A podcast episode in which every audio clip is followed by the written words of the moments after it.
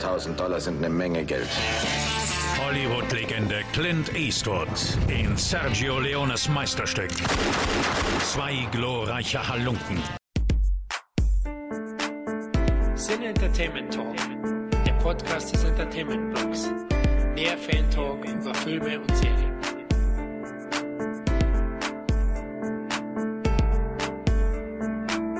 Hallo und herzlich willkommen zu einer weiteren Ausgabe des Sinne Entertainment Talk. Heute setzen wir unsere überaus beliebte Best-of-Reihe mit der Betrachtung einer wahren Hollywood-Ikone fort. Es geht um Clint, the Legend Eastwood, der sowohl als Schauspieler als auch als Regisseur jahrzehntelang für große Erfolge sorgte. Aber bevor wir tiefer in Eastwoods Filmografie eintauchen, stelle ich erstmal das heutige Halunken-Team vor, das einmal unser überaus geschätzter Österreicher besten Wistenkumpel Matthias Bauer. Hallo Matthias.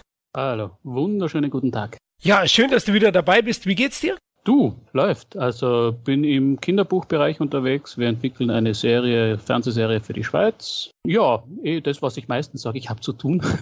und deswegen bin ich zufrieden. Sonst passt alles, gesund sind wir alle, eh das Wichtigste. Also ja, und freuen tue ich mich wahnsinnig heute auf diesen Podcast. Oh, sehr schön. Was mit der Schweiz? Ja, ja, ja, ja, das sind die, die Produktionsfirma, die auch damals unseren Wikinger-Film Northman produziert hat, äh, hat jetzt Interesse an einem Serienprojekt. Das ist auch schon ein bisschen länger in der Reißen, wie man bei uns da sagt. Aber in der, in der, ja, wir kennen sie alle, Filmbranche, Fernsehbranche dauert lang. Und im Moment schaut es ganz gut aus. Also mal, mal gucken. Mehr sage ich nicht, weil das wäre ja verschreien und das bringt ja Unglück. Okay, wir bleiben auf jeden Fall auf Empfang, Matthias. Ja, der zweite Halunke ist unser CT-Fiesling, der Kevin. Ja, guten Tag, guten Morgen, gute Nacht.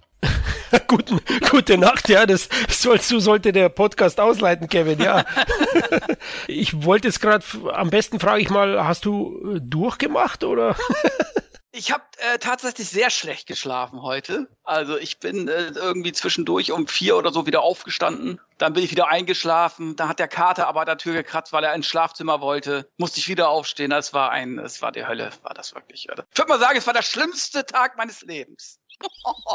Perfekt vorbereitet. Ja, der dritte Pistolero ist meine Wenigkeit, der Florian. Ja, am besten erklären wir nochmal kurz für die Hörer, Hörerinnen, die das erste Mal dabei sind, wie sich unsere Bestenliste zusammensetzt. Jeder von uns hat seine zwölf Favoriten benannt und dann haben wir jeweils Punkte verteilt. Also 15 Punkte für Platz 1, 12 Punkte für Platz 2, 10 Punkte für Platz 3 und so weiter bis eben ein Punkt für Platz 12. Daraufhin haben wir die Punkte zusammenaddiert und wie wir denken, eine sehr schöne und würdige Liste zu Clint Eastwoods filmischer Karriere zusammengestellt. Und um auch diesmal einen möglichst breiten Querschnitt zu gewährleisten, haben wir uns entschieden, aus der legendären Dollar-Trilogie und den Dirty Harry-Kultfilm nur jeweils den stärksten Beitrag in unsere Top 12 aufzunehmen. Zudem konzentrieren wir uns heute auf den Schauspieler Clint Eastwood, sodass die alleinigen Regiearbeiten wie zum Beispiel Mystic River oder Sully von uns nicht berücksichtigt wurden. Gut, wir haben alles abgeklärt soweit. Lasst uns losschießen. Was verbindet ihr mit Clint Eastwood? Dirty Harry? Den namenlosen Reiter? Oder vielleicht allgemein das Hollywood-Kino der alten Schule, Matthias? Ja, ähm, wir haben das eh schon bei wir machen ja immer die coolsten Figuren in unserem Podcast. Deswegen für Clint gilt das Gleiche, was wir für andere schon gesagt haben. Der hat halt einen einfach begleitet. Von, also in der Volksschule hat man jetzt noch nicht unbedingt die Clint Eastwood-Streifen geschaut, aber später, als man sich für Film interessiert hat und einfach viel geschaut hat, da war, da war der namenlose Reiter, also eben die, die Spaghetti-Western mit Clint und dann auch Dirty Harry, die hat man verschlungen. Und es war einfach, er war einer der coolsten. Also das ist, äh, ja, er war neben, neben den anderen, ich meine so Schwarzenegger und Sly, das ist so ein anderes Genre, andere Schiene, aber Clint war einfach, ja, der war so bei uns, also im Schulhof oder sonst wo, ja, da war er einer der coolsten und das ist so, das muss man sagen, dann einfach geblieben. Man hat ihn über die ganzen Jahre mitverfolgt, mitgeschaut, bis heute rauf und ja, er ist nicht mehr der Jüngste, aber immer noch fit und, und bin mir sicher, er wird auch bis zum Ende, das ja wahrscheinlich erst in 30 Jahren der Fall sein wird, wird er immer noch der coolste sein. Ja, also das kann ich auch nur so bestätigen. Äh, ich finde, er hat mehrere Dekaden einfach geprägt. Entweder die Western äh, aus den 60er, 70er, 80ern, dann auch den Kopffilm der 80er, 70er Jahren und auch dann später, dann in den 2000ern spätestens dann auch, oder auch schon in den 90ern, auch so den Krimi, also auch zwar Kopffilm, aber auch Krimi, auch mehr so sentimentale Filme ist er dann äh, ziemlich auf so einen Zug aufgesprungen, auch als Regisseur. Und ja, er hatte auch immer äh, dieselben Leute, Leute um sich. Also es war immer so eine Clint Eastwood-Familie, sage ich jetzt. Er hat sehr oft mit den gleichen Leuten zusammengearbeitet. Und er war auch nicht nur als Schauspieler, sondern auch als Regisseur immer sehr effizient. Das ist jetzt keiner, der eine Szene hundertmal wiederholt, sondern dreht die zweimal, ist gut, alles klar, geht zur nächsten Szene. Also der hat sich auch immer an die Vorgaben gehalten, ne? an, die, an die Budgets und an die äh, Drehzeiten. Also das muss man echt sagen. Das ist so ein Raubein, auch konservativ, er lebt sehr, sehr gesund macht ja, glaube ich, jeden Tag auch seine Turnübungen und was ich was alles. Also, das ist jemand, den gibt es nur einmal in Hollywood. Also, den kannst du nicht kopieren. Der, der hat einfach eine, ja, welcher Schauspieler hat es geschafft, so viele Jahre oben zu bleiben? Äh, nicht nur als Schauspieler, sondern auch als Filmproduzent und als Regisseur. Klar hat er auch seine Schwächeperioden gehabt, das hat aber jeder. Aber insgesamt war er eigentlich immer oben. Ja, da gehe ich mit. Also Clint Eastwood war für mich immer da. Ja, also ich bin mit dem aufgewachsen, zwei glorreiche Lunken damals im ZDF gesehen als Kind. Da schon geliebt, heute liebe ich ihn noch mehr. Also Clint Eastwood, äh, kaum einer steht so für den amerikanischen Mythos, für Amerika wie er und ist für mich so ein popkulturelles Monument ja, in, in Richtung Kino. Also sicherlich der lässigste Revolverheld der Kinogeschichte. Dirty Harry ist ein herrlich lakonisch zynischer Cop, der auch in die Geschichte eingegangen ist. Er hat auch zwei Wellen ausgelöst als Hauptdarsteller. Zum einen eben mit Sergio Sergio Leone die ganzen Spaghetti-Western mit für eine Handvoll Dollar und zum anderen mit Dirty Harry dann diese ganzen italienischen Kopffilme, die danach kamen. Ne? Da gab es ja auch eine Menge. Das kam auch von Clint Eastwood und man merkt wirklich, äh, was er da alles geprägt hat. Mit seinen stahlblauen Augen, seiner schlanken Figur, seinem ausdrucksstarken Gesicht. Er ist schon eine Ikone, eine richtig coole und wie Kevin gesagt hat, ja, eher konservativ wird auch der konservative Rebell genannt,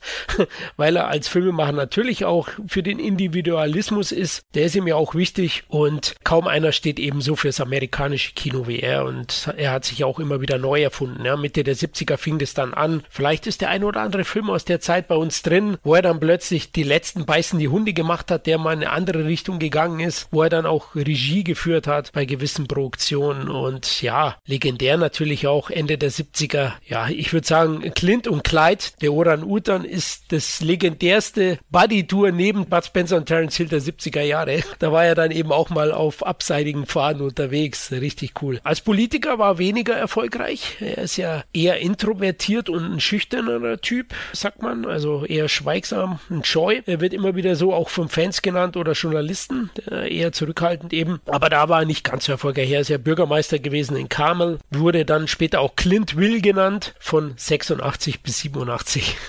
also nicht so eine lange Amtszeit gehabt. Aber heute geht es ja um den, den Schauspieler Clint Eastwood. Nicht allein um den Filmemacher. Natürlich haben wir auch Filme drin, wo er Regie geführt hat. Das geht gar nicht anders. Aber eben die alleinigen Regiearbeiten sollen heute kein Thema sein. Geboren ist ja Eastwood am 31. Mai 1930 in San Francisco. Also er kommt aus Kalifornien. Und Papa war Buchhalter. Er war als Kind, wie gesagt, eher introvertiert und schüchtern. Nach seiner weniger erfolgreichen Schullaufbahn ist er dann tatsächlich zum Militär gegangen als Soldat. Wurde zwar für den Koreakrieg eingezogen, musste aber dann nie rüber, sondern blieb dann eben hier stationiert und hat dort den Chuck Hill kennengelernt, der ihn praktisch die Tür nach Hollywood aufstieß. Und zu Beginn war er ja dann in TV zu sehen, vor allem Matthias in der TV-Serie Rawhide, ne? 1000 Meilen Staub. Ganz genau, ganz genau. Ich meine, ich weiß nicht, ob die heutzutage noch im Fernsehen läuft. Die, also ich habe sie irgendwie, keine Ahnung, früher mal im Kabel 1 oder so erwischt. Lohnt sich aber zum Reinschauen. Clint ist jung und äh, ich habe es davor schon gesagt, absolut cooler Titelsong. Ja, also den kann man mit pfeifen, singen, wie auch immer. Ja, ich kann mich gar nicht so erinnern. Ich habe vielleicht ein, zwei Folgen gesehen, da gab es auch ewig viele Staffeln. Das war ja so üblich in den 50er, 60er Jahren, die TV-Serien. Die haben ja alle mindestens zehn Staffeln gehabt. also da war er stark beschäftigt. Naja, es war natürlich damals auch, man brauchte Product und die waren alle fernsehhungrig und ja, da war das also nicht so wie, wie heute, dass man mal eine Staffel gedreht hat und wenn das irgendwie nicht so gut gelaufen ist, das war's. Sondern Western-Serien waren damals beliebt und ja, die gingen dann auch, ob das jetzt Bonanza war oder eben auch Rawhide oder Tausendmeilen Staub, die gingen dann schon sehr lange, ja. Also Clint war damals schon. Ist zwar jung und äh, amerikanische Serie und hat natürlich nicht diese, diesen Pfiff und diese Ecken und Kanten von später, aber er ist, er ist damals schon, er ist damals schon gut. Ja, jetzt habe ich ein bisschen übertrieben. Insgesamt hatte sie nur acht Staffeln. Also nicht 10. Auch noch. Sorry, Leute. Von 59 bis 66 lief die. Also, ja, der Mann ohne Name war ja 63. Also da hat er noch zweigleisig fahren müssen zu dem Zeitpunkt. Mit dem Spaghetti-Western ist er ja vor allem in Europa dann sehr berühmt geworden. Da hat er aber doch noch in den USA eben diese TV-Serie gespielt. Da war er eher so ein rechtschaffener Heißsporner. Rowdy Yates hieß er und eher ein allglatter Westernheld. Bei Sergio Leone war er eben der klassische Anti-Held sozusagen, der legendär alles weggepustet hat, was ihm vor den Colt kam. Gut, ja, ich würde sagen, wir fangen am besten an mit unserer Top 12. Da können wir dann auch seine ganze Karriere nebenbei betrachten, weil wir werden uns so gut wie in jedem Jahrzehnt befinden. Und beginnen tun wir mit Platz 12. Und hier befindet sich Rookie, der Anfänger von 1990. Sechs Punkte, eine Nennung. Und diese sechs Punkte hat er dem lieben Kevin zu verdanken, der Rookie auf Platz 7 seiner Top 12 gesetzt hat. Kevin, warum?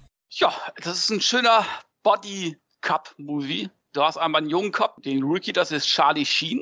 Und du hast einen alten Sack, und das ist Clint Eastwood. Und die beiden müssen gemeinsam äh, zusammenarbeiten und einen Fall aufklären. Und ja, es ist natürlich am Anfang haben sie ein bisschen äh, ein paar Sperenzchen, aber letzten Endes entwickelt sich das doch so ein bisschen in so eine Vater-Sohn-Beziehung. Zumindest gibt Clint Eastwood ihnen so ein bisschen ein paar väterliche Ratschläge und äh, der Film, der macht einfach Spaß. Viel Action. Du hast eine mega Action-Szene, wo sie mit zusammen mit so einem Auto äh, durch so eine Wand fahren. Dann gibt es eine riesen Explosion. Ich meine, das ist tricktechnisch nicht mehr das, was es heute wäre, aber ist ja scheißegal, das ist der Zeit geschuldet. Und Eastwood spielt wieder so typisch, es ist letzten Endes spielt er seine Dirty Harry-Rolle nur noch cooler irgendwo. Dann gibt es sogar eine Szene, wo er von einer mexikanischen Schauspielerin, ich weiß nicht mehr wie sie, genau wie sie heißt, wo er am Stuhl gefesselt ist und er von ihr vergewaltigt wird. Ne, wer möchte das nicht?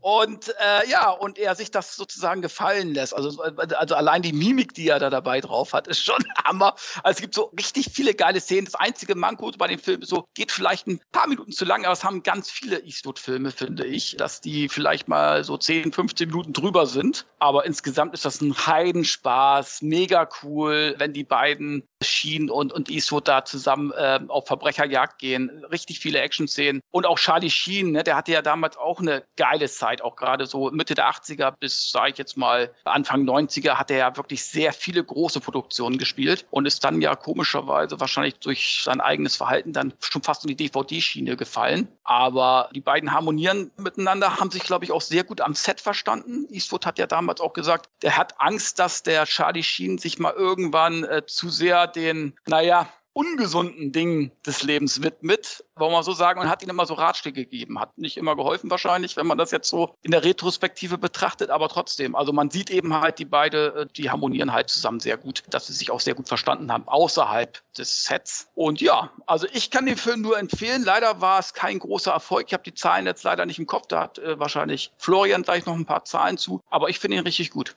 Ja, bei mir ist, hat das zwar nicht reingeschafft, aber ich kann es so halbwegs verstehen, Kevin. Also äh, hier geht's ja um den Cop Nick, gespielt von Clint Eastwood, der nach dem Tod seines Partners ein Greenhorn bekommt. Also so ein, ein Rookie, halt ein Anfänger, nämlich David, gespielt von Charlie Sheen und zusammen kämpfen sie gegen die Autoschieber-Mafia. Der Boss ist Raul Julia, also die Besetzung ist gut. Die Dame, die ihn vergewaltigt, oh Gott, Clint wehrt sich ja wirklich auf dem Stuhl.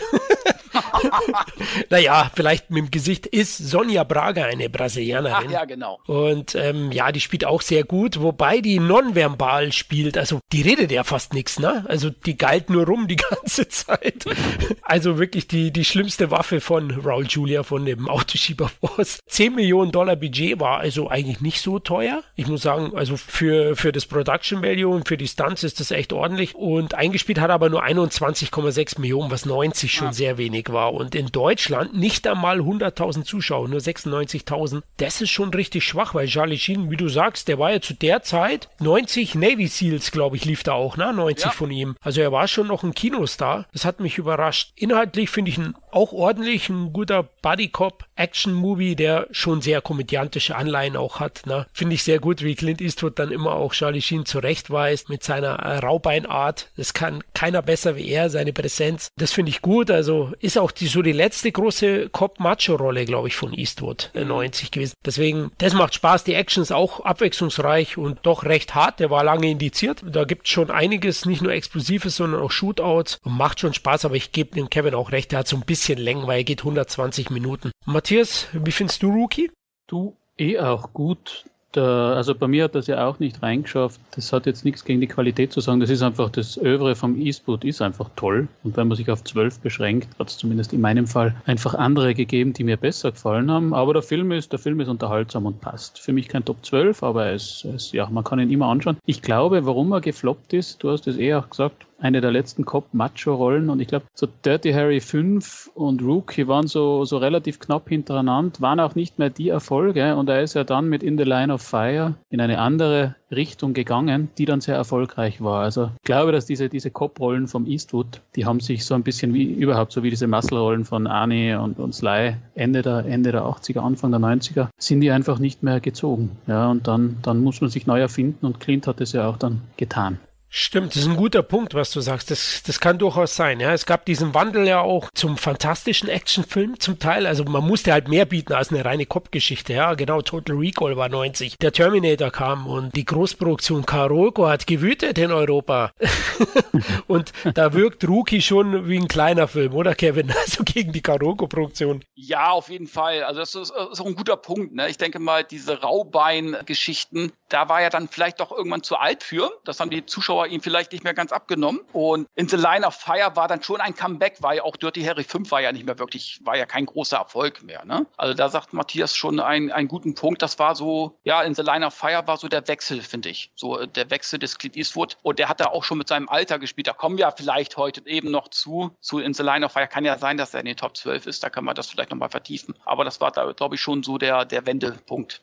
Ja, ich weiß nicht so recht. Ich glaube, da kommen noch andere Titel. Aber wir werden es wir werden sehen. Übrigens zu, zu Eastwood, er stimmte dem Film Rookie nur zu, wenn Warner Brothers im Austausch dafür sein persönliches Filmprojekt Weißer Jäger, Schwarzes Herz produziert. Na, der war natürlich auch kein großer Erfolg. Das ist mehr, ja, fast schon Arthouse-Kino, kann man so nennen. Also Eastwood war ja durchaus dann auch ambivalent unterwegs und eben ein Actionfilm für Warner und einen für sich. Ja, so lief es doch immer, oder? Matthias, auch mit den Dirty Harry-Filmen. Ich denke, das Ja, ja, das ist ja, stimmt, Weißer Jäger, Schwarzes Herz. Das ist dieses John Houston, ein Jäger Afrika. Genau. Ich weiß schon. Ja, das ist so wie, er hat ja dann auch so, so, so Honky Tonk Man, so, so, so, so Jazz-Sachen gemacht, äh, auch in den 70er, 80er, Birdie über den Jazzmusiker, die sich im Prinzip ja kein Mensch angeschaut hat. Also das soll jetzt überhaupt nicht gemeint sein, aber das waren halt seine, seine Herzensprojekte. Er ist ja ein riesen Jazz-Fan oder teilweise auch ein bisschen so ein Herz für Arthouse. Das ist aber auch okay, glaube ich. Ich meine, man macht das, was, was manchmal auch die Butter aufs Brot bringt, das ist okay. Und dann macht man wieder Sachen, die einem wirklich am Herzen liegen, vielleicht nicht so den Erfolg haben, aber die macht man ein bisschen für die Psychohygiene. Also nicht, dass die anderen Sachen, die er gemacht hat, jetzt alle irgendwie. Aber ich glaube, Rookie war wirklich so. Ich sage, okay, wie kriege ich weißer Jäger, schwarzes Herz durch?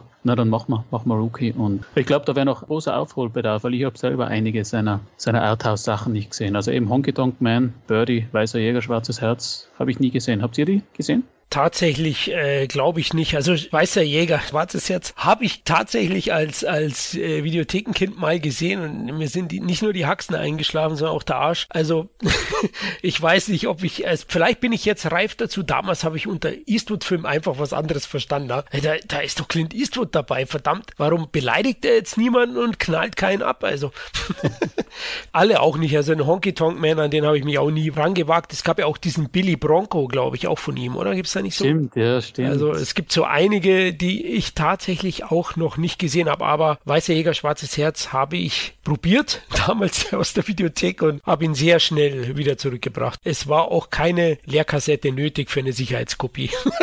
ich glaube, wenn man, wenn man in dem Alter äh, Eastwood will, dann wird man natürlich bösartig überrascht. Aber wie du sagst, ich denke jetzt mit, mit dem Wissen, warum der Film entstanden ist und gemütlich zu Hause vorm Flat, kann man sich das schon mal anschauen. Ich glaube, ich werde mal nach unserem Podcast wieder mal ein bisschen in der Clint Eastwood Arthouse-Schiene kramen. Ist ja auch was.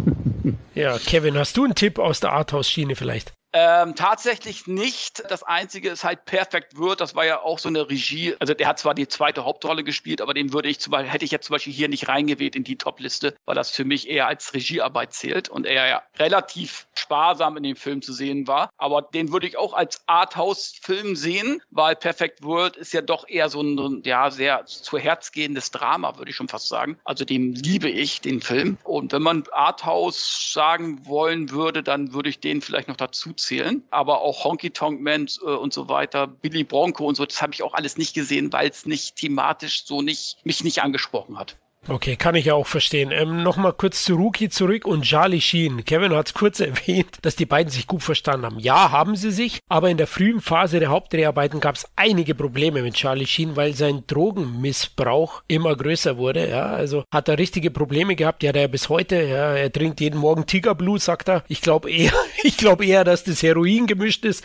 Also äh, manchmal kommt Charlie Sheen schon im TV rüber, als ob er ein paar Elektroden an den Eiern hat. Ähm, und hier gab es eben auch Probleme. Probleme, aber Eastwood hat so, so ein wenig die Vaterfigur eingenommen und versucht, Sheen zu disziplinieren, was einigermaßen gelungen ist. Also im Film merkt man es, also dem Film hat man es dann nicht so angemerkt. Budgettechnisch haben sie es nicht überschritten und auch jetzt äh, am Endprodukt, finde ich, passt es vor allem die Chemie zwischen beiden. Eins noch, bevor wir dann zu Platz 11 kommen. Der Film sollte ja ursprünglich 1988, also das Drehbuch von Craig R. Baxley verfilmt werden, mit Matthew Modine als Greenhorn, dem Mann vom Full Metal Jacket, und Gene Hackman als Cop, dem Mann vom French Connection. Auch interessante Wahl, oder? Für Rookie. ja, das hätte, hätte aber sicher. Der Baxley ist der Action Jackson-Regisseur, oder? Wenn ich, wenn ich das richtig in Erinnerung yep, habe. Und Dark Angel. Ah, Dark Angel, ja. Der kann ja Action und Modin. Hackman ist sicher auch so ein bisschen die weniger spektakulärere Besetzung, aber hätte sicher auch funktioniert. Wäre wär vielleicht in eine andere Richtung gegangen. Wahrscheinlich nicht so, nicht so funky, nicht so actionreich, aber. Ja. ja, ich muss ja sagen, ich mag Modin, aber ihm fehlt ein bisschen das Star-Appeal, oder? Bin ich ja. jetzt fies? ja, das ist, ich meine, also in Full Metal Jacket ist er natürlich schon toll, aber da passt die Rolle. Sonst ist er ja, er ist so ein bisschen. Der Glamour fehlt, so wie bei Charlie Sheen, so ein bisschen der Glamour. Ja, ein bisschen blass, bisschen blass, ja. Das ist jetzt gemein. Aber ja, es ist so. Es ist ja ein Eastwood-Cast, kein Modin-Cast. Leute, bitte Verständnis. Ja, kommen wir zu Platz 11. Oh, wir sind weiter in den 90ern unterwegs. Absolute Power von 1997 hat 10 Punkte bei uns bekommen und ist bei Kevin auf Platz 6 und bei mir auf Platz 10. Also insgesamt zwei Nennungen. Kevin, darf ich anfangen oder möchtest du? Kannst du gerne anfangen. okay, alles klar. Ja, die 50 Millionen Dollar Produktion, man sieht, das Budget ist ganz schön gestiegen in den 90ern. 50 Millionen für eher ein Film, der eher unspektakulär daherkommt von der Action, ist für mich wirklich ein spannender Polit-Krimi mit einer grandiosen Besetzung um Clint Eastwood eben und Gene Hackman. Inhalt ist, Eastwood spielt einen professionellen Dieb, der Zeuge wird eines schrecklichen Verbrechens, in dem scheinbar der US-Präsident verwickelt ist, der eben von Gene Hackman gespielt wird. Also also Eastwood versus Mr. President. und äh, die beiden agieren großartig, also ist schon Schauspielkino, muss man sagen. Für mich ist das Drehbuch auch stark, weil es Klischee vermeidet. Der Supporting Cast erstklassig, Leute. Ed Harris, Scott Glenn ist dabei. Also jeder, der das 80er, 90er Jahre Kino mag, wird da ein paar bekannte Gesichter sehen. Und die unaufgeregte Inszenierung von Eastwood passt eben zu diesem Politkrimi. Ja, es ist alles nicht über dem spektakulär, es ist gut gespielt und deswegen finde ich, es ist ein durchweg gelungener Unterhaltungsfilm nach alter Schule. Aus diesem Grund habe ich ihn dann auch in meine Top 12 gewählt. Absolute Power kann ich nur empfehlen. Ja, Florian, würde ich dir ja die Hand reichen, würde ich sagen. Oder die Faust, man reicht sich ja nicht mehr die Hand, man fäustelt ja nur noch. Oh Gott, äh, war das jetzt, äh, nee, jetzt lass es. Nein, den habe ich damals sogar im Kino gesehen und ich war begeistert. Allein so der Anfang, du siehst ja eigentlich, es wird ja die ersten, weiß ich gar nicht, 10, 15 Minuten kaum gesprochen, wo äh, Clint Eastwood in dieses Haus dieser reichen Person einbricht. Der ist der Kunstdieb, er will irgendwas klauen. Und äh, dann gibt es da sozusagen so ein Darkroom. Und äh, er sieht dann eben halt, dass, dass da jemand reinkommt ins Haus. Er versteckt sich in diesem Darkroom, wo man, wo man jemand anderes im Schlafzimmer beobachten kann. Das ist so, ja, ich sage jetzt für betagte Leute, die einfach mal ihre Frau, jüngeren Frauen machen lassen. So, ne? Und er beobachtet das dann. So, und da versteckt er sich dann und dann sieht er, wie sich diese reiche Dame sozusagen des Hauses mit Gene Hackman begnügt. Du weißt aber in dem Moment noch gar nicht, wer Gene Hackman eigentlich ist. Naja, und das geht dann ein bisschen äh, heftiger zur Sache, bis Gene Hackman sie dann totschlägt. Oder erwürgt. Nee, er erwürgt sie noch nicht mal. Er, er versucht sie ja zu erwürgen. Dann versucht die Gene Hackman irgendwie einen über den Kösel zu hauen und wird aber dann vom Sicherheitsdienst von Gene Hackman abgeknallt. So. Und das müssen sie dann vertuschen. Gene Hackman, oh, scheiße, schon wieder. Ja?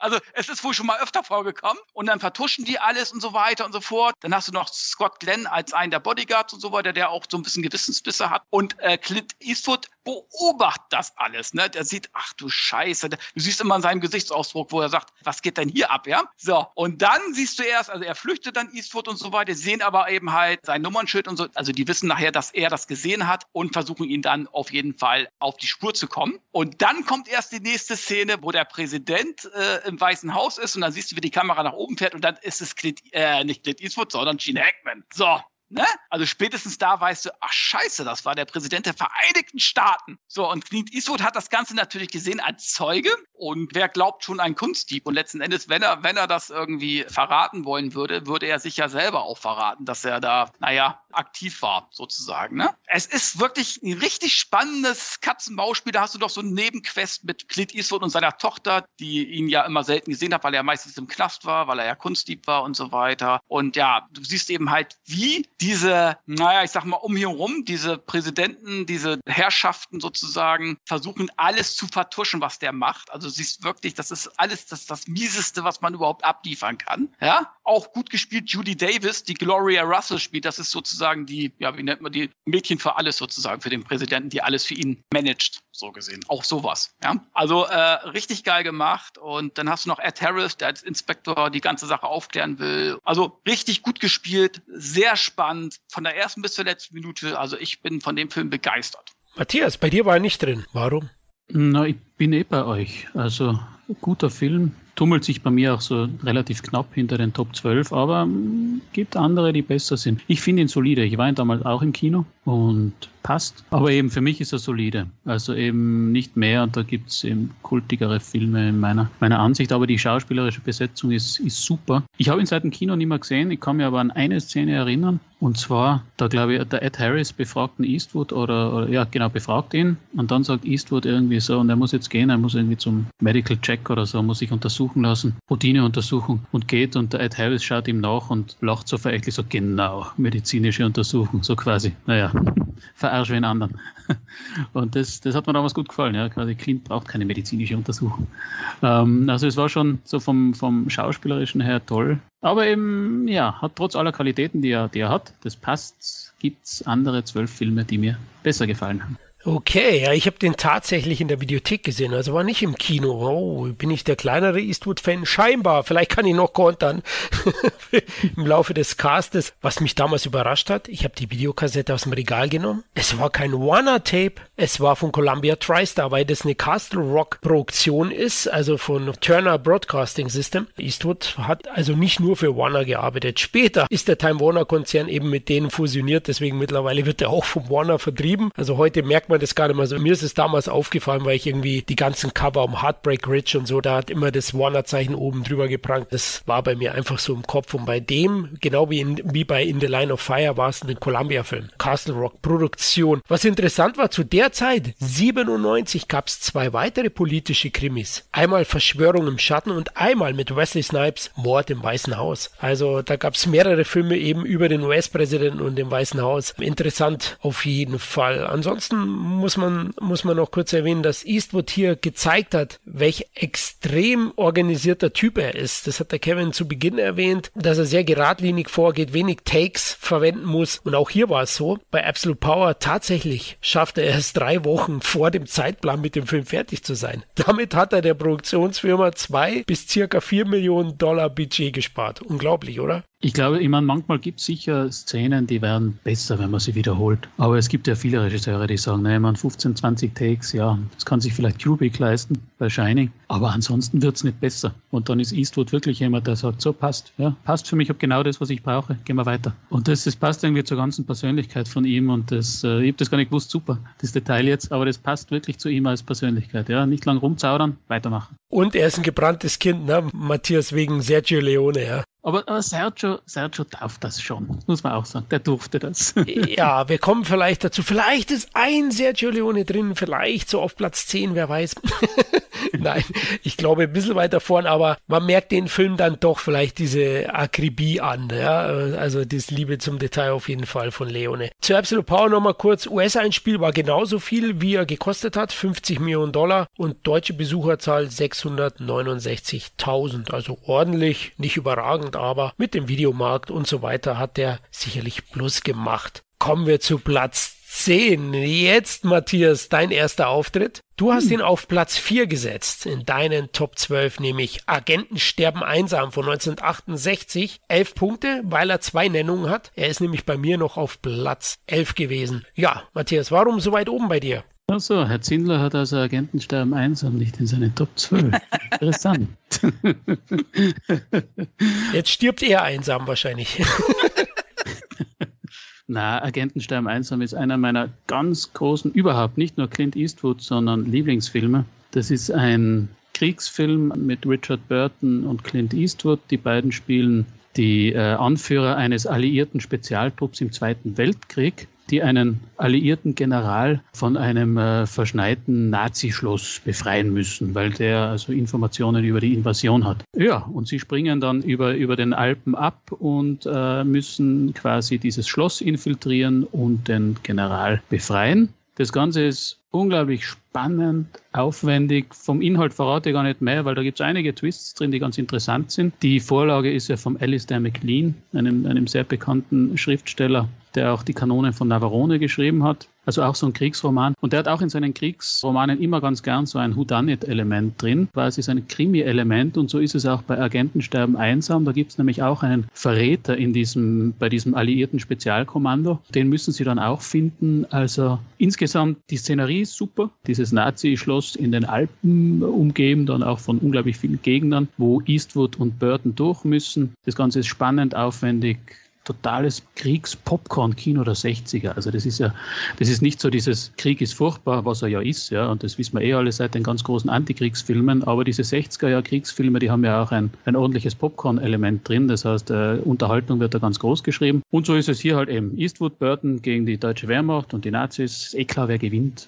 Äh, es gibt unglaublich viele Explosionen, Shootouts, grimmige One-Liner. Ja, also für mich sicher einer der besten Kriegsfilme der 60er. Habe ihn sehr oft gesehen. Passt übrigens sehr gut in die, in die Winterjahreszeit. Also muss ich dann immer mit Stirb langsam oder so und Tanz der Vampire in der Winterzeit anschauen. Und ich kann ihn nur empfehlen. Also ist einer meiner ganz großen Favoriten in Klinzwerk und, und auch äh, überhaupt. Ja, Kevin, warum hat der Slogan ein Weltstar und 400 Tonnen Dynamit nicht gereicht für die Top 12 bei dir? Ja, äh, das ist eine gute Frage, weil einfach der qualitative Ausschuss von Eastwood zu gut war. Und ähm, ich bin ja nicht so der 60er Jahre Filmfan, aber man sieht bei dem Film, dass er deutlich besser ist als zum Beispiel die ersten James Bond-Filme beispielsweise, auch viel aufwendiger. Erinnert mich auch so ein bisschen an James Bond, aber ich finde es viel besser gemacht. Dann hast du natürlich tolle Hauptdarsteller, alleine schon Richard Burton und Eastwood, die ziehen einen natürlich gleich in ihren Bann. Das ist eine tolle Agentenkriegsgeschichte. Dann hast du die Nazis sozusagen als Gegner, du hast viel Action, also alles das, was Matthias gesagt hat, stimme ich zu. Aber ich bin nicht so dieser 60er Jahre Flair-Fan, sage ich mal. Der, der Ton spielt halt immer noch dazu. Von daher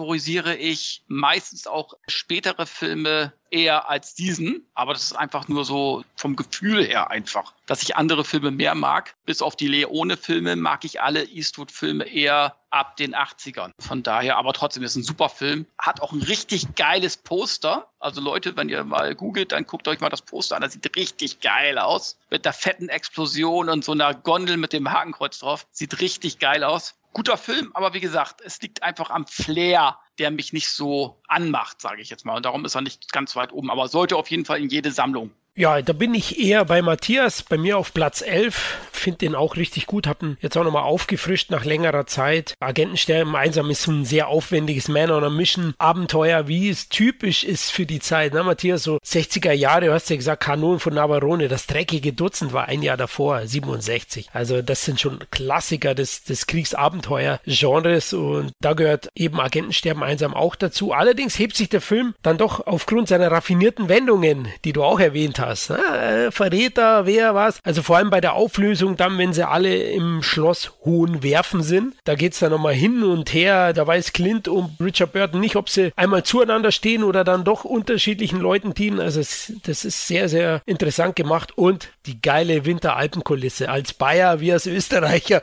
fühlt man sich da irgendwie heimisch. Finde ich super, auch das Schloss und die Action kracht auch heute noch ordentlich. Finde zwar, er ist ein bisschen zu lang mit 135 Minuten. Da gibt es schon den ein oder anderen ganz leichten Hänger. Und was mich so ein bisschen genervt hat, ist der Score. Der dudelt dir einen runter, du, das ist unglaublich.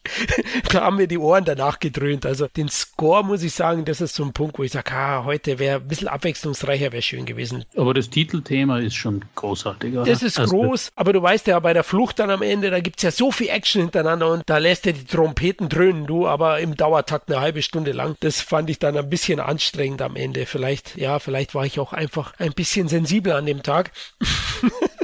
Wer weiß. Trotzdem eben, wie erwähnt, es ist schon ein sehr geiles Man on a Mission Kriegsabenteuer, das man definitiv gesehen haben sollte. Kurz zur Info noch, Facts zum Film. Clint Eastwood hat längere Zeit gezögert, ob er überhaupt an dem Film teilnehmen sollte, aber dank 800.000 Dollar Gage hat er sich überstimmen lassen. Richard Burton übrigens war der größere Star zu dem Zeitpunkt, hat 1,2 Millionen Dollar bekommen. Ich glaube, lang haben die nicht gehalten, weil Burton war ja bekannt fürs Rauchen, Trinken und Frauen. Der war schon sehr, sehr aktiv zu der Zeit und sehr unzuverlässig teilweise. Es gab auch viele Stunts, da hat sich der Richard Burton dann hochziehen lassen, zum Beispiel bei einer Klettereinlage. Matthias weiß, was ich meine und der liebe Clint Eastwood hat es dann doch selber probiert. Im Film wirkt es dann so, als ob Burton ein Superheld wäre und Clint Eastwood, obwohl jünger, so der angestellte angestrengte Rookie. Genau so ist es, ja. Das ist ja, wie sie ins Schloss eindringen. Burton tanzt da mal eben rauf. Clint braucht länger. äh, äh, aber das ist schon, wie du es richtig sagst, Burton war halt, ja, der genoss das Leben und ja, war der größere Star zu der Zeit. Ich denke auch, also ich habe es mir immer so erklärt, dass oben Whisky auf ihn wartet, deswegen ist er da so hochgelaufen. Ja, Whisky und eine Frau, es wartet ja dann eine Frau oben. Halt. Ich war übrigens, der Drehort ist, ist Hohenwerfen, also ist die Festung Hohenwerfen, südlich von Salzburg, da war ich schon. Kann ich übrigens nur empfehlen. Super Schloss mit Greifvogelschau und und und. Gibt noch so ein, zwei Kammern, wo sie damals gedreht haben. Und das Beste ist ja, dass im, im Film ist dieses Schloss ja auf einem ewig hohen Berg oben. In Wahrheit ist es nur so ein kleiner Hügel und die Autobahn führt daneben vorbei. ist wieder mal so Film und Illusion. Aber wie gesagt, das Schloss oder die Festung ist nach wie vor gut zum Anschauen und die ganzen anderen Schauplätze, das ist ja auch teilweise Oberösterreich, Salzburg, haben sie alles dort gedreht und das ist ja auch ganz nett. So ein bisschen Lokalkolorit. Das war damals äh, ja ein Riesending. Die Amerikaner sind ja selber amerikanisches Filmteam, das ist ja, ja eher Invasion. und wie die damals in diesen Orten waren und alles okkupiert haben und gefilmt haben, das ist äh, schon, war schon, kommt nicht so oft vor in Österreich. Ja, und tricktechnisch hat der Film auch Pionierarbeit geleistet. Es war einer der ersten Filme, der den Aufprojektionseffekt genutzt hat. Na, heutzutage würde man sagen, uh, schaut nicht mehr so gut aus, na? Das ist eben das, wenn im Hintergrund dann eine Leinwand ist. und die beiden Herren oben auf der Gondel in der Nahaufnahme auch mal stehen. Trotzdem Stunts sind krass. Also was die echten Stuntmans da abgeliefert haben, ist unglaublich. Ja, aber eben für die Nahaufnahmen hat man diesen neuen Effekt genutzt, der aus heutiger Sicht sicherlich etwas belächelt wird und damals aber wegweisend war. Man darf auch nicht vergessen, im Kino damals, das Kino ist ja dunkler, hat ja viel weniger Licht, also auch von der Projektion heutzutage. Wenn man den Film auf Blu-ray, auf einem modernen Flat sieht, das ist natürlich, ich habe es eh schon mal gesagt, ist unbarmherzig. Man sieht ja alles. Also das ist auch bei vielen anderen Filmen so, dass man die, die Spezialeffekte, die man damals im Kino nicht so offensichtlich gesehen hat, weil einfach viel weniger Licht verwendet wird, sieht man heutzutage wirklich fast alles. Da hast du recht. Der Budget war 7,7 Millionen Dollar, war schon zapfig für, für die 60er Jahre. US-Einspiel 17,5. Also so Nazi-Kriegsfilme liefen zu der Zeit großartig, war ein Erfolg. Deswegen hat auch Regisseur Brian G. Hutton zwei Jahre später ein weiteres Kriegsabenteuer gedreht. Das wollte ich jetzt kurz mal am Rande erwähnen. Es ist zwar nicht in unseren Top 12, aber Matthias Stoßtrupp Gold, ist der auch sehenswert von 1970? Der ist okay. Der ist schon ganz gut. Ich glaube, ich habe ihn jetzt nicht so oft gesehen. Tyler Savalas ist dabei. Genau, Sutherland. Der passt schon. Aber er ist, also man kann sich den natürlich immer anschauen. Aber er hat nicht die Qualität von Agentensterben 1. Sonst wäre er sicher drin bei mir, keine Sorge. Ja, sehe ich tatsächlich ähnlich. Also ich finde den auch gut, ordentlich. Also den kann man definitiv anschauen. Kannst nichts falsch machen. Besetzung hast ja Savalas genannt. Dann Donald Sutherland ist noch dabei als abgedrehter Soldat. Das macht durchaus Spaß, aber finde ich auch nicht so gut eben wie Agentensterben einsam. Und da befindet befindet sich der eben bei mir eher im Mittelfeld und nicht in den Top 12. Der hat auch ein bisschen weniger eingespielt, der Stoßtrupp Gold, nämlich nur 13 Millionen Dollar. War sicherlich auch noch ein Erfolg, weil damals eben die Filme nicht so teuer waren, aber er hat nicht so viel eingespielt wie Agenten sterben einsam. Gut, kommen wir zu Platz 9. Jetzt wird's spannend. Ein Film von 1979 befindet sich auf Platz 9 und der war bei zweien von uns in den Top 12. Einmal bei Matthias auf Platz 6 und einmal bei mir auf Platz 7. Deswegen hat er insgesamt 13 Punkte eingestrichen und es handelt sich um Flucht von Alcatraz. Matthias, für uns beide einer der besten Gefängnisfilme, würde ich sagen, die es gibt. Absolut, ja. Also den auch damals auf Video gesehen und hat mir irrsinnig gut gefallen, weil er einerseits eben, ja, also Titel sagt eh, Flucht von Alcatraz, Clint als Insasse, der von diesem ikonischen Gefängnis zu fliehen versucht. Und weiß jetzt gar nicht, wie viel ich spoilern kann, aber na jedenfalls, es geht halt um die Fluchtvorbereitungen von Clint, um den genialen Plan, den er ausarbeitet. Und was mir einerseits eben so gut gefallen hat, es ist ein bisschen diese, diese lakonische Regie vom, vom Don Siegel, also nichts überkandideltes, sondern, sondern einfach sehr geradlinig inszeniert, dabei aber eben auch unglaublich spannend. Es gibt so Szenen, wo Clint dann in einem Tunnel ist und so eine Art Maskerade in seiner Zelle, so eine Puppe zurücklässt, die für ihn gehalten werden muss. Und dann kommt halt der Wächter und man denkt sich, oh je, jetzt fliegt alles auf und dann geht es aber gerade nochmal gut. Und der Film hat viele solche Szenen und ist deswegen unglaublich spannend. Also ich, ich habe ihn als einen der, der spannendsten Gefängnisfilme äh, überhaupt in Erinnerung und Clint spielt super. Regie ist auch eben von Don Siegel sehr gut und die anderen Rollen sind auch, auch sehr gut besetzt und er ist für mich einer der,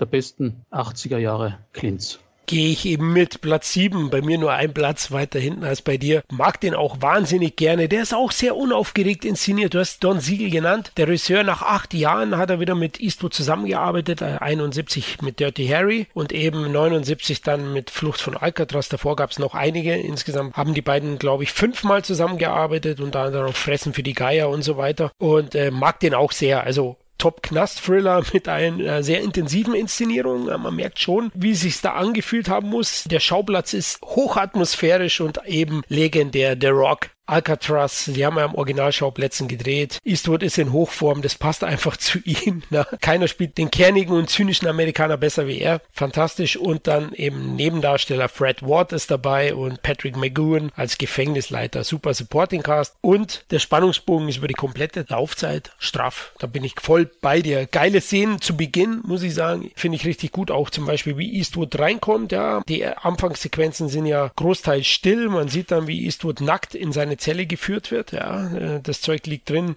und dann kommt so eine legendäre Szene für mich, die Duschszene. Ja, da kommt ein stärker beleibter Häftling auf ihn zu, na, in der Dusche und sagt, hey, ich suche eine Braut. Eastwood antwortet, na, ja, dann viel Glück. Dann sagt er, du verstehst nicht. Ich habe sie schon gefunden. Eastwood gibt ihm zwei in die Rippen, steckt ihm die Seife ins Maul und klatscht ihn zu Boden. Und dann fragt ihn ein Wärter, hey, was war los? Er hat sich verliebt aber ich mich nicht. Also herrlich. Äh, das ist Clint Eastwood. Klar, der Film hat so viel mehr, aber das ist so für mich der klassische Eastwood. Ey, ich habe mich weggeschmissen. Richtig geil. Die beiden äh, haben dann auch immer wieder kein Techtelmechtel, sondern eben ein paar Auseinandersetzungen, weil der lässt es nicht auf sich beruhen. Also richtig starker Film, den ich auch heute noch sehr gerne mag und deswegen für mich zu Recht auf Platz 9. Kevin, warum magst du die Duschszene nicht? Selbst erlebt? Ja, da würde ich dann aber eher wieder bei Stoßtrupp Gold äh, müsste ich dann wieder anfangen. Nein, aber ähm, ich mag äh, Escape von Alcatraz, aber der ist mir nicht fies genug. Ist ein guter Film, super spannend, also da habt ihr völlig recht aber irgendwie fehlt mir so, der wird mir nicht genug drangsaliert irgendwie in dem, in dem Knast, wie es bei anderen Filmen nachher der Fall war, bei Lock Up und so mit Stallone und so weiter. Es ist aber natürlich authentisch gehalten. Das ist natürlich klar. Vielleicht liegt es daran, ich mag es dann vielleicht ein bisschen klischeehafter, wie bei Look Up oder so, aber trotzdem super Film. Aber ich mag halt andere Eastwood-Filme noch mehr. Aber war natürlich ein Riesenerfolg, davon abgesehen. Ja, 8 Millionen Dollar Budget und 43 Millionen eingespielt in Amerika. Also da ist viel hängen geblieben und in Deutschland 725 25.000 Zuschauer, also auch sehr erfolgreich. Ja, ich mag den halt sehr gerne. Übrigens, Kinofilmdebüt von Danny Glover ist hier zu sehen. Ganz kurz nur. und der Film beruht ja auf ein, ein Roman von J. Campbell Bruce. Der ist 13 Jahre zuvor erschienen. Deswegen Romanverfilmung. Äh, die Rechte waren auch recht teuer zu dem Zeitpunkt, aber Eastwood war ja schon ein, ein Superstar und konnte sich das auch leisten. Interessant ist auch noch, ich habe mir jetzt zuletzt die Blu-ray zur Vorbereitung gekauft. Die ist auch nicht vom Warner, ne? die ist vom Paramount. Eastwood eben zu Paramount mal gegangen und nicht zu Warner. Das nochmal so am Rande. Matthias, es gibt noch einen zweiten Film aus den 70ern, wo Eastwood kurz mal auf Alcatraz aktiv war. Ja, der dritte Dirty Harry-Teil. Also der ist im Vergleich zu den ersten beiden Teilen, vor allem zum ersten jetzt natürlich, das ist so ein bisschen fortsetzungsmäßig geschuldet, der ist jetzt nicht so kultig spektakulär, aber er hat ein Finale auf Alcatraz und Eastwood hat eine Panzerfaust. Und ich glaube, allein deswegen kann man sich den Film schon anschauen. Ja, ich würde sagen, zwölf Punkte mit bei den beiden Dingern nur auf dem Cover. Ja, genau. Also Eastwood hat es ja zu Beginn erwähnt, ist in San Francisco geboren und er ist auch immer wieder zu der Stadt zurückgekehrt. Also ganz klar seine Heimat. Kommen wir zu Platz 8. Der erste Western heute muss auch mal sein, von 1985. Paul Ryder. Der namenlose Reiter. Das ist der erste Titel, der tatsächlich drei Nennungen hat. Also bei jedem von uns in den Top 12. Einmal bei Kevin auf Platz 11 bei mir auf Platz 8 und Matthias bei dir auf Platz 5. Ja, inhaltlich, Eastwood spielt ja hier so einen mysteriösen, namenlosen Prediger, er wird immer nur der Prediger genannt, der so ein Protektor-Dorf beschützt, ne? die wo von so einer gierigen Bergbaugesellschaft vertrieben werden sollen, weil angeblich gibt's ja Gold da, wo die schürfen. Für mich eben ein richtig guter Spätwestern, bei dem Clint Eastwood mal wieder in Topform ist, der auch eine stimmungsvolle Bebilderung hat. Aber Matthias, du darfst weiter ausführen, weil bei dir ist er ja noch höher platziert.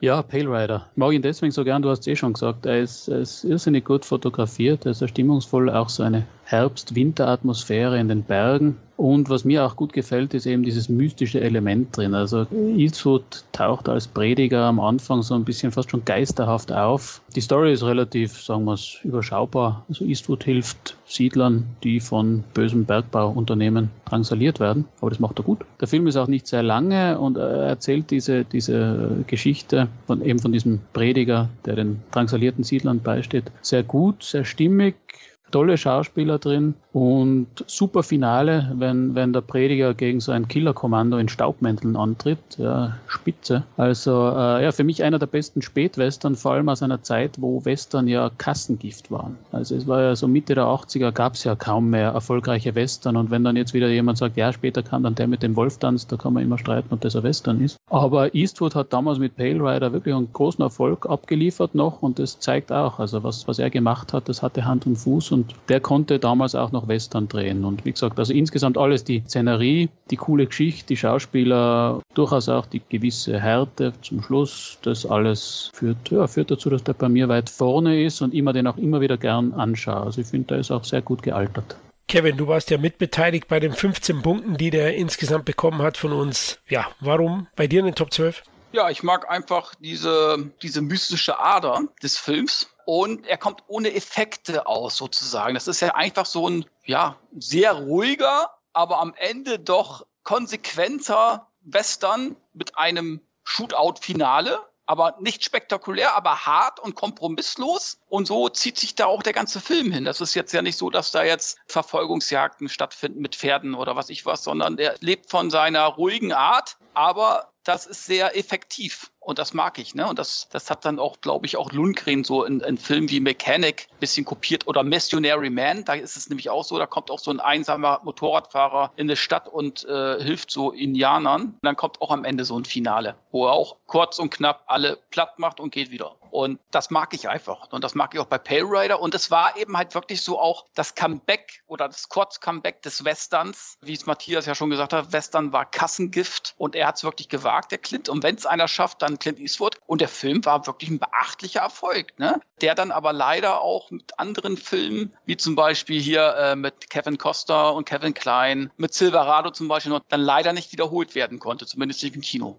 Oh, Silverado, jetzt hast du einen Film erwähnt, auch großartig. Ja. Also wirklich einer der unterhaltsamsten Western überhaupt. Ich liebe den ja auch sehr. Pearl Rider eben mag ich auch. Bei mir Platz 8, ihr habt soweit alles ausgeführt. Ich finde auch noch die Erziehungs- und Bekehrungsmaßnahmen vom namenlosen Prediger recht geil. Also zum Beispiel, wenn da Richard Keel die Eier geknackt werden.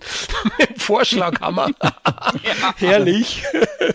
Hat mir richtig Spaß gemacht. Vor allem die Henchmans, ne? Richard Keel und Chris Penn. Ja, der ist ja auch äh, immer wieder durchgeknallte Rollen gespielt. Äh, die sind klasse. Also wenn Eastwood dann mit seiner ruhigen, fast schon stoischen Art die bekehrt. Sehr, sehr geil. Und ja, Matthias hast du auch erwähnt, der bezahlbare Sheriff mit seinem Trupp, wenn kommt. Alle Langmäntel aller Spiel mir das Lied vom Tod auch richtig geil in Szene gesetzt. Äh, fantastisch, ne? Also großes Finale finde ich auch. Übertreibt's nicht, erzählt nicht zu lange. Sehr geil auch die Eröffnungssequenz zwischen Ruhe und Sturm. Na, man sieht dieses Goldminencamp. Alle gehen so ihre Wege. Normaler Tag. Und im Gegenschnitt siehst du dann so eine Truppe von, von äh, wilden Desperados, die da hinreiten und das Camp verwüsten dann. Und das ist so eine Schnittfolge, die siehst du auch in der Texana zu Beginn, wo Eastwoods Familie, J.C. Wallace Familie von Soldaten überfallen wird. Interessant. Übrigens nochmal ein kleiner Fun Fact. Richard Keel Es wundert mich ehrlich gesagt nicht, aber ich erwähne es mal. Das erste Pferd, das ihm zugeteilt wurde, ist zusammengebrochen.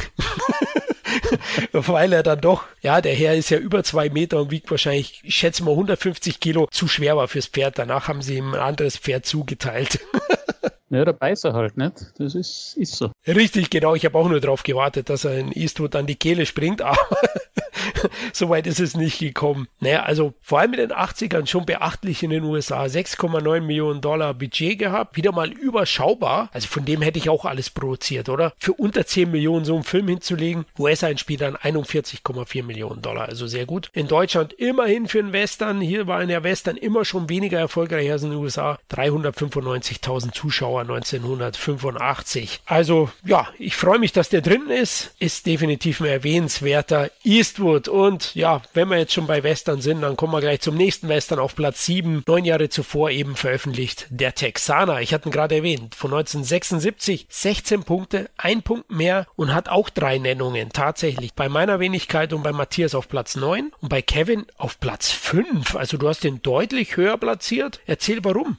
Ja, das ist einfach äh, ein typischer Western, wie ich sie mag, äh, mit einem Helden. Josie Wales heißt der. Der Film heißt ja auch äh, nicht der Texaner im Original, der heißt ja auch The Outlaw Josie Wales. Und der verliert seine Familie. Also die werden von den Nordstaatlern ermordet, seine Familie und so weiter und so fort. Und ja, dann er, er begräbt sie und so weiter. Und dann kommen eben halt Südstaatler zu ihm ans Haus und sagen, hey, willst du mitreiten? Die haben so eine richtige Mordtour hinter sich. Und dann sagt er, ja, ich bin dabei. Und dann machen sozusagen den Nordstaatlern das Leben zur Hölle. Und äh, ja, bis dann der Krieg zu Ende ist und es Frieden geben soll. Aber was sie nicht wissen, also die wollen sich alle ergeben, was sie aber nicht wissen, die sollen eigentlich alle erschossen werden. So, damit gar nicht großartig äh, Sperenzien gemacht werden. Das sieht Clint Eastwood und äh, rettet so ein paar Leute mit der schönen Gatling Gun, geht er so auf die ganzen Leute los. Sehr schöne Actionsequenz. Und ja, dann äh, von dem Moment an wird er sozusagen als Geächteter durch die Staaten gejagt, sozusagen. Also er muss fliehen, weil er sozusagen als, ja, man kann schon fast sagen, er ist der Robin Hood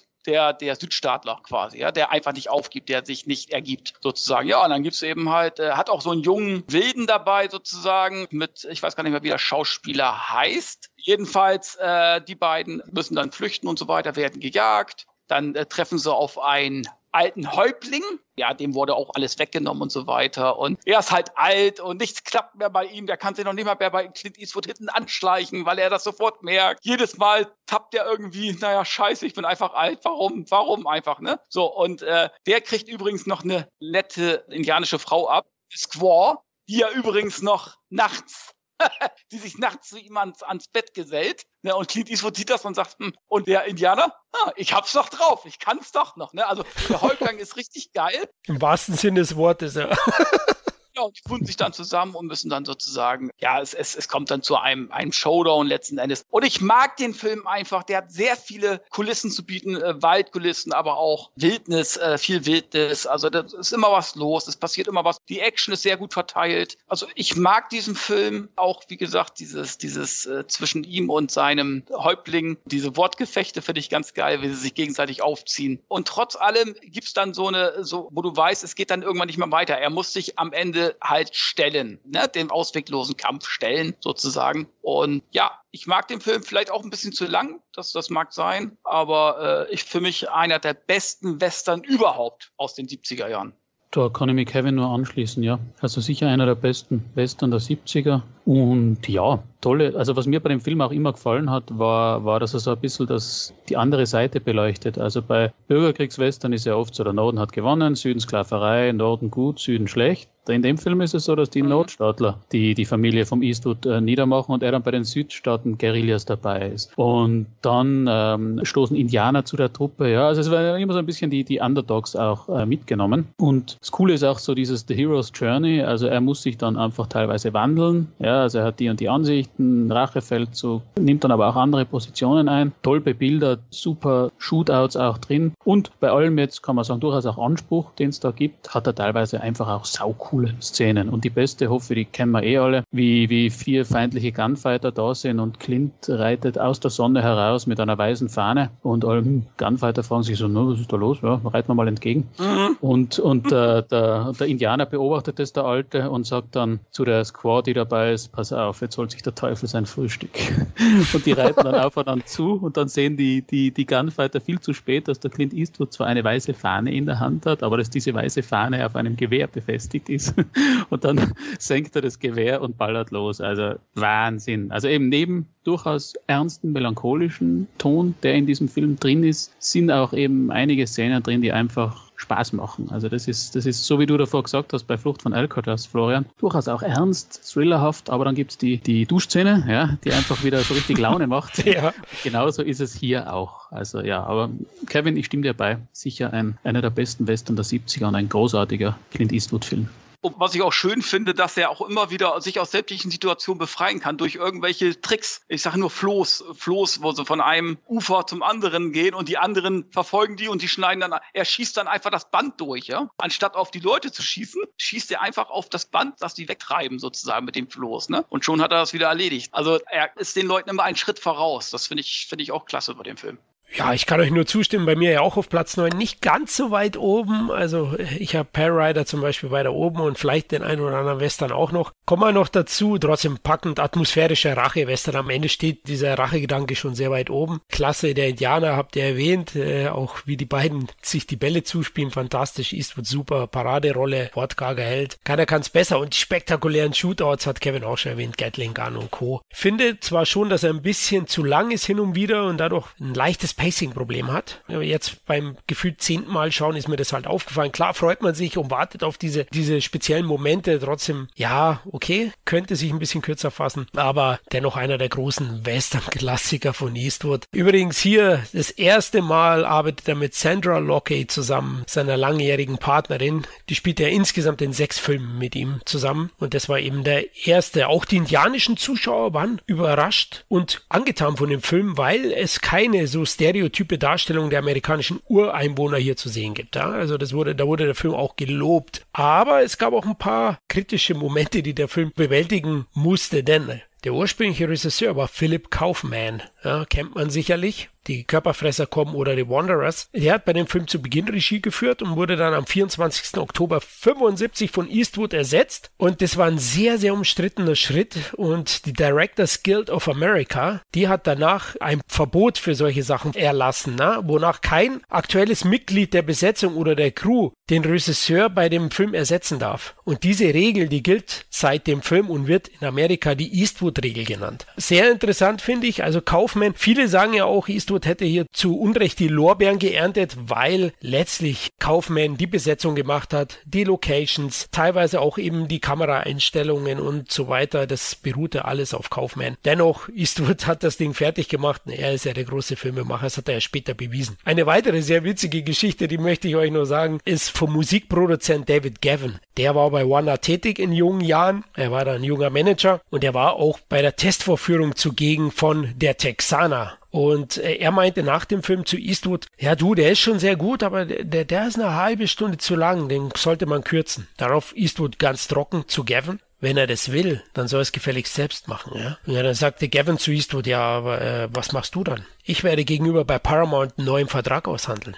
Tja, bei Warner kam es nicht so gut an. Gavin wurde danach nie mehr gebeten, bei einer Testvorführung eines Eastwood-Films zugegen zu sein, weil sie wollten ihr Zugpferd natürlich behalten. Also Eastwood, da sieht man straight knallhart, ja. Also wenn der der Meinung war, das ist so, dann ist es so. Ne? Er hat andere Meinungen kaum ist, akzeptiert. Da, da, muss man sagen, für Gavin, der hat aber auch Eier. Weil Clint ja. Eastwood zu sagen, dass sein Film eine halbe Stunde zu lang ist, das ist mutig. Man muss, man muss auch einfach sagen, bei allen Lob zu Eastwood, ne, keine Frage, ein super großer Filmemacher und Schauspieler. Er war auch ein Schweinehund. Ja? Also wer gegen seine Prinzipien verstoßen hat, auch in seinem Freundeskreis, mit Sondra Locke hat er, ist er ja auch nicht sehr gut umgegangen, davon abgesehen, der hat äh, verschissen bei ihm. Ja, er ist nachtragend wie ein Elefant, sagt man ja. bei uns. Ja. der, der, merkt sich alles. Also einmal ausgeschissen, Second Chance, und jetzt kommen wir gleich zum nächsten Film, dann schöne Überleitung, gibt es bei Eastwood nicht. Denn auf Platz 6 befindet sich in The Line of Fire die zweite Chance von 1993. Der hat insgesamt 18 Punkte bekommen, also zwei Punkte mehr als der Texaner und drei Nennungen. Na, jetzt merkt man schon, alle lieben die Filme, alle drei von uns. Am höchsten platziert ist er bei mir auf Platz 5, deswegen werde ich ihn gleich vorstellen, aber auch bei Matthias auf Platz 7 und bei Kevin auf Platz 9 ist der Film durchaus beliebt. Ja, Clint Eastwood spielt hier ein, ein US-Secret Service-Mann, der letzte, der auch noch Leibwächter von JFK war. Ja, man merkt schon, ikonisch wird's gemacht, die Legendenbildung und der ist immer noch im Amt. Er bekommt dann mit, dass ein Attentat auf den Präsidenten geplant ist und aus diesem Grund lässt er sich auch nochmal reaktivieren, um direkt dem Präsident zur Seite zu stehen großartiger Action-Thriller, muss ich sagen. Also in der Line of Fire damals im Kino gesehen und das ist der Magic Moment von John Malkovich. Mit dem Film war er bei mir auf dem Radar und hat er auch diesen großen Status bekommen als Charakterdarsteller. Fantastisch eben gespielt. Katze und Maus Spiel würde es Kevin sagen. Zwischen Eastwood und Malkovich. Clint, du spielst gut, aber Malkovich spielt dich an die Wand. Das ist einfach so. Was er da abliefert als psychopathischer Attentäter ist fantastisch. Und dazu Wolfgang Petersens Regie ebenfalls sehr groß. Das war der US-Film, der ihn dann drüben in Hollywood auch Anerkennung gebracht hat. Zuvor war ja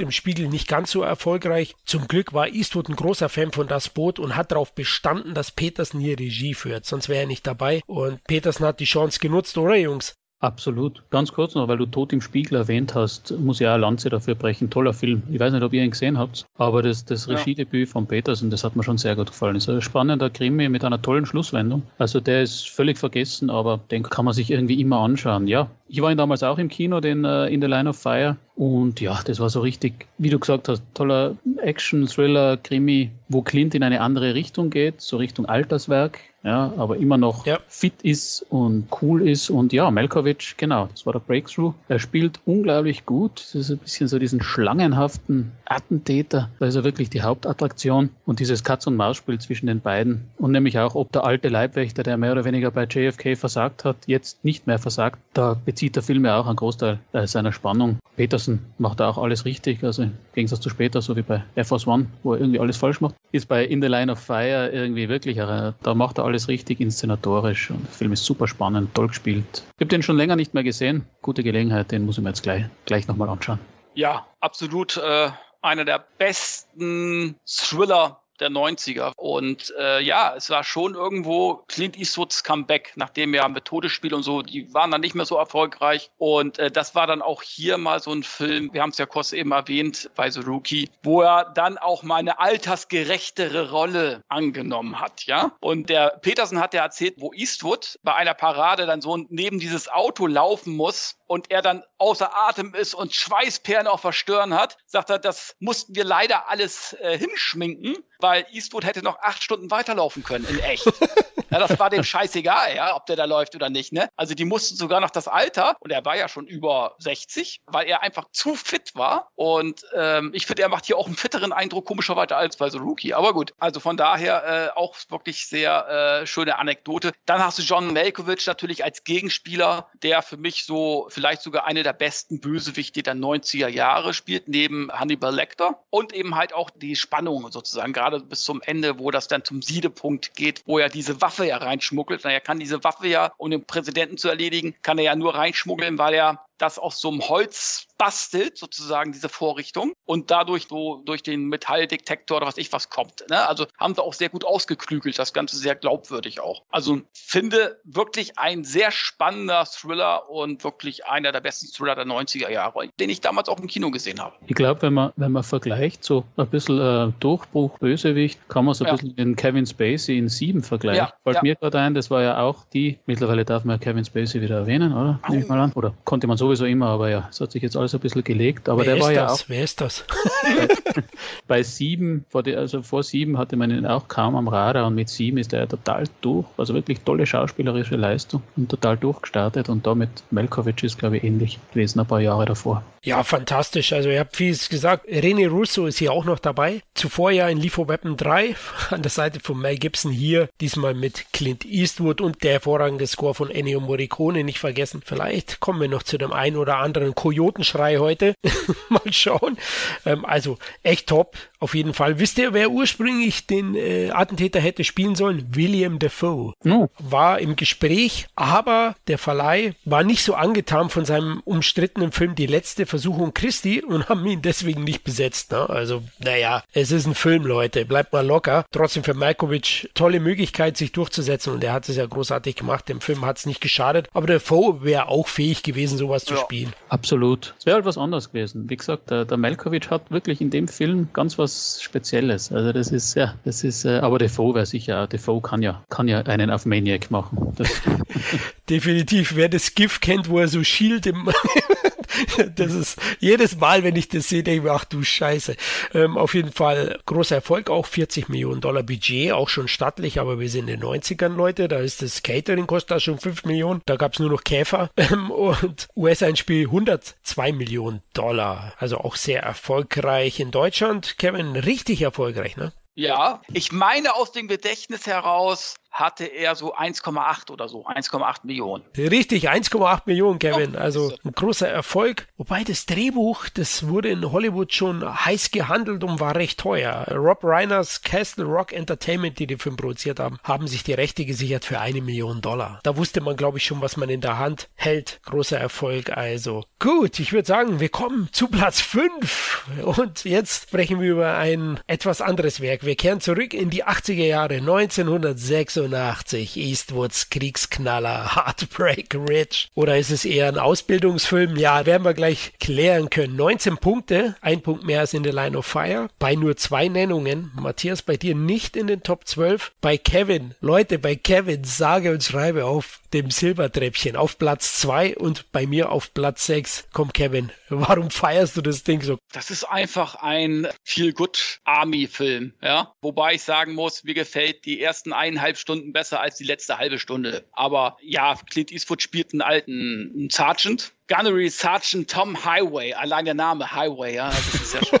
wenn ich nochmal geboren werden möchte, dann, dann Highway möchte ich gerne bitte mit Nachnamen heißen. Naja, und äh, der wird beauftragt, letzten Endes erst auch abgehalftert und so weiter, ne? Und er hat äh, eine Ex-Frau und so weiter, hat auch viel gesoffen damals. Naja, und der wird beauftragt, eine Truppe sozusagen zu trainieren, bei der Kadettenausbildung, sage ich jetzt mal, ja. Und alleine die Situation, wenn er sozusagen mit diesen jungen Leuten, die alle ja mürrisch sind, die alle eine große Schnauze haben, die alle nicht auf ihn hören wollen und so weiter, wie er die alle zusammenpfeift. Das ist einfach göttlich. Das kann man alles gar nicht nennen, diese ganzen Sprüche. Da hast du ja zum Beispiel Mario van Peebles, der da so ein bisschen auf dicke Hose macht und das ganze Team ist gegen Eastwood und dann ziehen sie sich jedes Mal ein anderes T-Shirt an, weil er sagt, wenn ihr nicht dasselbe T-Shirt tragt wie ich, dann müsst ihr das T-Shirt ausziehen und in der prallen Sonne ohne T-Shirt trainieren und so weiter. Ne? Und jedes Mal trickst er sie aus und gut am Ende gibt es dann so einen, so einen Kampf auf so einer Insel, wie es oft der Fall ist, wie bei Police Academy letzten Endes, dass sie dann, dann wirklich so ein, ein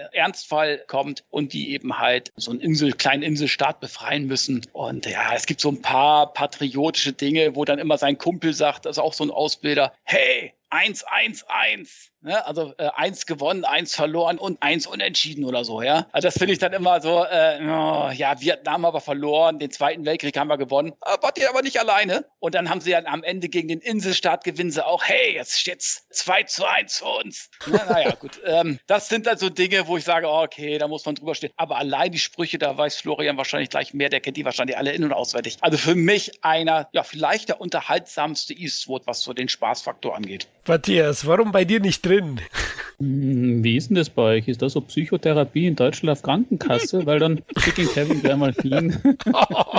ja, tatsächlich schon. Und der Kevin heißt ja nicht Highway, sondern Sackgasse. Nachnamen.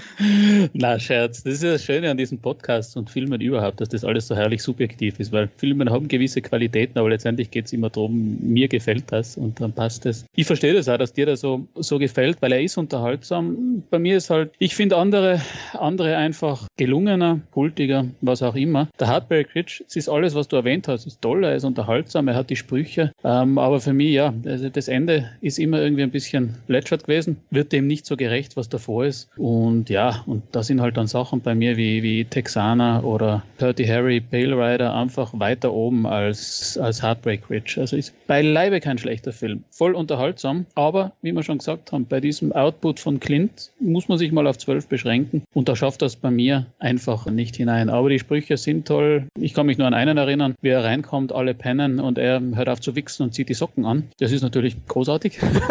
und ähm, ja, na, aber eben die anderen, genauso wie, wie er dir so, so, so, so gut gefällt, fällt er mir nicht so gut, dass er in die Top 12 hineinkommt, aber natürlich ein, ein sehr, sehr unterhaltsamer Film. Okay, da werde ich nochmal für sprechen. Ich kann das durchaus nachvollziehen, Matthias, also dein, mit deinem Blickwinkel, aber ich habe mir jetzt nochmal angeschaut, mal wieder, ich gefühlt das zehnte Mal und ich bin schon wieder abgebrochen. Zu Beginn allein die Szene, wo Eastwood im Knast sitzt, ja, ganz am Anfang mhm. zu Beginn, ja, und er erzählt allen seine Militärgeschichten und da ist dann so ein Glatzkopf, der ihm nicht glaubt, ne, der sagt, ach komm, erzähl doch keine Scheiße, du alter Sack. Er sagt er, ey, verdammt nochmal, ich habe mehr Bier gesoffen, mehr Weiber genagelt und mehr Fressen eingetreten als ihr holden Nüsse hier alle zusammen, Mann.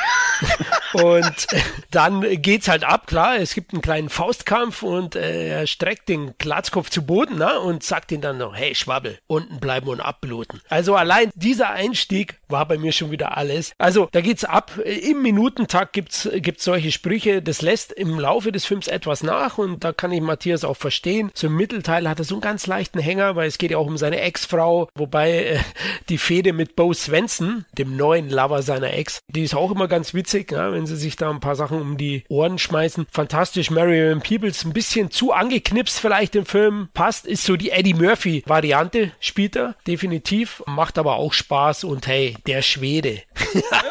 Legendär. Hey, wenn der Schwede kommt, dann ist vorbei mit dem Highway. Und der Schwede kommt und ja, Clint gibt ihm die Absolution, ja.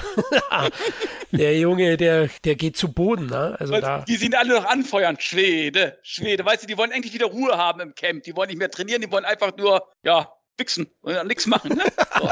Und darum soll er die ja auf Vordermann bringen. Und dann sagen sie, da haben wir keinen Bock drauf. Wenn der Schwede erstmal wieder da ist, und alle Schwede, Schwede. Und ein Schlag, was war das? Einer? Weiß gar nicht. Ja, ja, ich glaube einer, ja. Also super.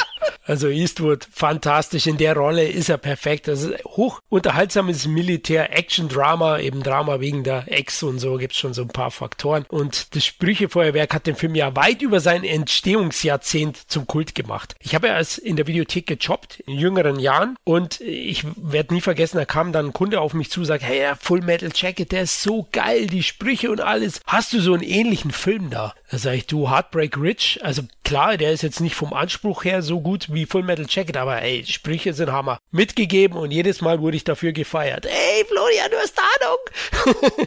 also das war so, der Film ging so in diese Richtung, zumindest von den Sprüchen her. Natürlich inhaltlich ist es was anderes. Generell war ja in Hollywood so in den 80ern gab es einige so Militärkadettenfilme. Ja? Also Biloxi Blues, ich weiß nicht, ob ihr den kennt, oder ein Offizier und Gentleman oder dann auch äh, Tabs, äh, sind einige gelaufen. Ne? Full Metal Jacket ja schon erwähnt. Ja, na, Offizier und Gentleman kennt man natürlich. Da ist natürlich schon, schon lässig.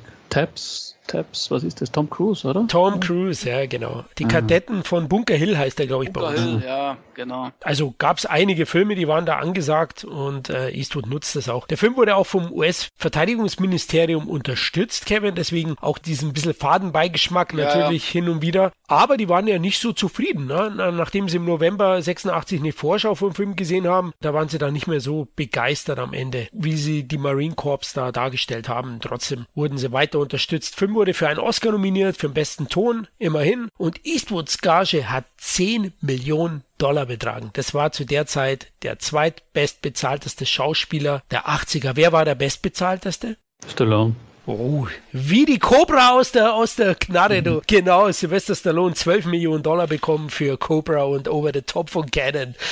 die Jungs, oh Wahnsinn. Insgesamt Heartbreak Ridge nur 15 gekostet. Vielleicht deswegen am Ende so ein bisschen sparsam, weil Eastwood hat ja 10 allein eingestrichen. Da waren nur noch 5 Millionen für den Rest übrig. Aber Kevin, einspieltechnisch lief's ganz gut. Ja, in Amerika hat er 42 Millionen eingespielt und in äh, Deutschland hat er 550.000 Zuschauer, was auch gut ist, weil Militärfilme liefen jetzt auch nicht immer super in Deutschland, kam immer drauf an. Aber ich sag mal, Clint Eastwood hat immer einen großen Fankreis gehabt. Also selbst Filme, die eher weniger Mainstream waren, hatten immer relativ gute Zuschauerzahlen. Also von daher kann man damit zufrieden sein. Also da muss ich echt sagen, wenn er 10 Millionen eingestrichen hat, Eastwood, und er hat 5 Millionen für den restlichen Film gehabt, dafür sieht er echt verdammt gut aus. Gerade auch so mit am Ende mit der Erstürmung der Insel. Wobei ich dann immer schon sagen muss, es sieht dann schon ein bisschen klein aus. Dafür, dass sie nachher sagen 2 zu 1 Amerika. Aber trotz allem, das muss man erstmal hinkriegen. Du, die haben immerhin eine Brücke befreit, ja. Also,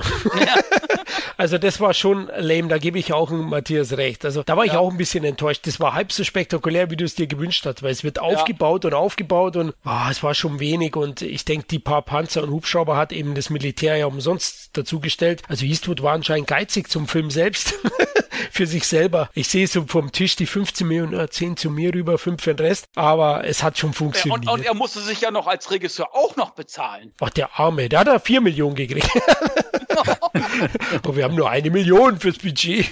ja gut, da machen wir halt ein Sprüchefeuerwerk draus. Aber ey, Eastwoods unnachahmliche Präsenz und die flapsige Inszenierung, vor allem mit der deutschen Synchro, machen Spaß. Altmodisches Macho-Kino, würde ich sagen. Ohne so große Längen. Ja, Einspruch noch zum Abschied. Nach dem Pissen nur einmal den Schwanz abschütteln. Alles, was drüber hinaus ist, ist Freude. Und Freude ist hier nicht erlaubt.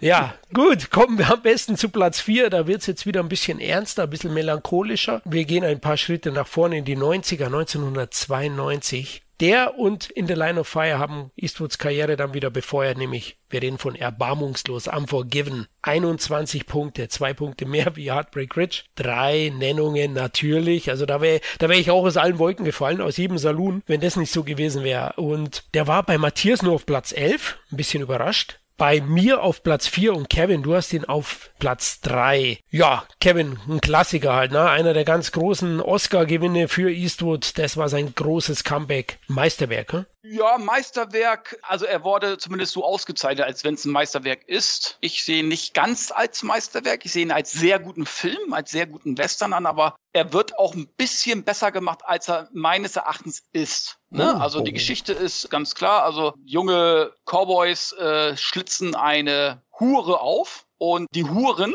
sozusagen von diesem Haus versuchen dann jemanden zu beauftragen, der diese beiden Saufbolde killen. So, und äh, Eastwood ist ein Schweinezüchter, seine Schweine haben alle die Pest. Da hat er noch zwei Kinder, seine Frau ist vor drei Jahren gestorben. Ja, und er kriegt dann von einem jungen Cowboy, der ein bisschen kurzsichtig ist, Schofield Kid heißt er. Der reitet zu Eastwood und sagt, hey, pass mal auf, ich habe da das und das gehört, 1000 Dollar Belohnung, wir beide 500 Dollar und dann äh, machen wir die kalt. So, und Eastwood sagt da einfach, nein, lass mal, ich bin ein Mann des Friedens und ne, ich habe schon jahrelang keinen mehr getötet und alles gut. Und dann äh, überlegt er sich dann doch und nimmt seinen Kumpel Morgan Freeman mit, mit dem er damals schon öfter irgendwelche Aktionen durchgezogen hat. Das ist letzten Endes die äh, Grundstory. Äh, es gibt eben halt dann den Weg, den Ritt in diese Stadt, wo dann eben halt einiges passiert. Und in der Stadt herrscht eben halt der Sheriff und das ist Gene Hackman, der letzten Endes über seinen Stern hinaus, sage ich mal, das Sagen hat. Also die Leute haben sehr großen Respekt vor ihm. Ja? Er ist quasi der Bösewicht des Films, obwohl ich eigentlich gar nicht der Meinung bin, dass er so richtig der Bösewicht ist. Er ist eine Autoritätsperson, ja. Und er macht auch den ersten Killer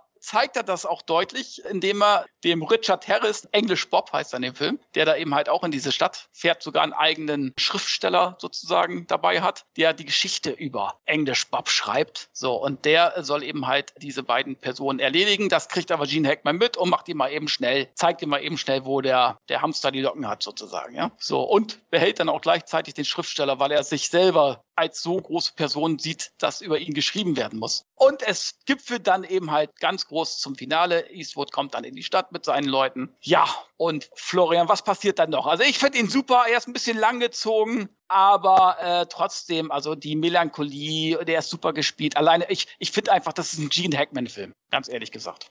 Ja, definitives Schauspielkino vom feinsten. Gene Hackman, ja. Morgan Freeman ist gut. Hackman, ja, er ist eine Autoritätsperson, aber er ist schon ein Schwein. Ja? Also letztlich äh, gnadenlos. Äh, Wenn es nicht nach seinem Kopf geht, dann dreht er das Gesetz auch mal links oder rechts. Es gibt Schattierungen in allen Figuren. Eastwood will ja eigentlich nicht mehr morden, lässt sich dann doch überreden oder aufgrund des Geldes. Ich finde es auch sehr gut, wie dann das inszeniert wird, dass sie die Killer dann erledigen. Ja, man merkt dann, Freeman will nicht. Auch der Junge hadert dann nach nachdem er jemanden erschossen hat auf dem Klo, ja, ganz heldenhaft. Damit und Eastwood ist ja immer zynisch und grantig wie eh und je. Das kann er auch wie kein zweiter. Deswegen, das ist schon klasse. Er ist toll bebildert. Hast du gesagt, er ist ein bisschen ruhig, aber ich finde, da ist auch so ein bisschen eine Charakterstudie ist und eher Western-Drama passt das sehr, sehr gut. Ich finde ja das Finale dann super. Na, man sollte nicht zu viel spoilern, aber eben einer von den Jungs geht drauf und Eastwood er sieht dann im wahrsten Sinne des Wortes rot zum Ende und geht direkt auf Konfrontation, geht in in den ja. Saloon rein, wo sein Kumpel davor steht. Und dann sagt er, wer ist hier der Besitzer dieses Salons? Dann kommt so einer dann eher so mit der Schrotflinte, ne? Weil mit, mit der Pistole trifft er ihn immer ganz so gut.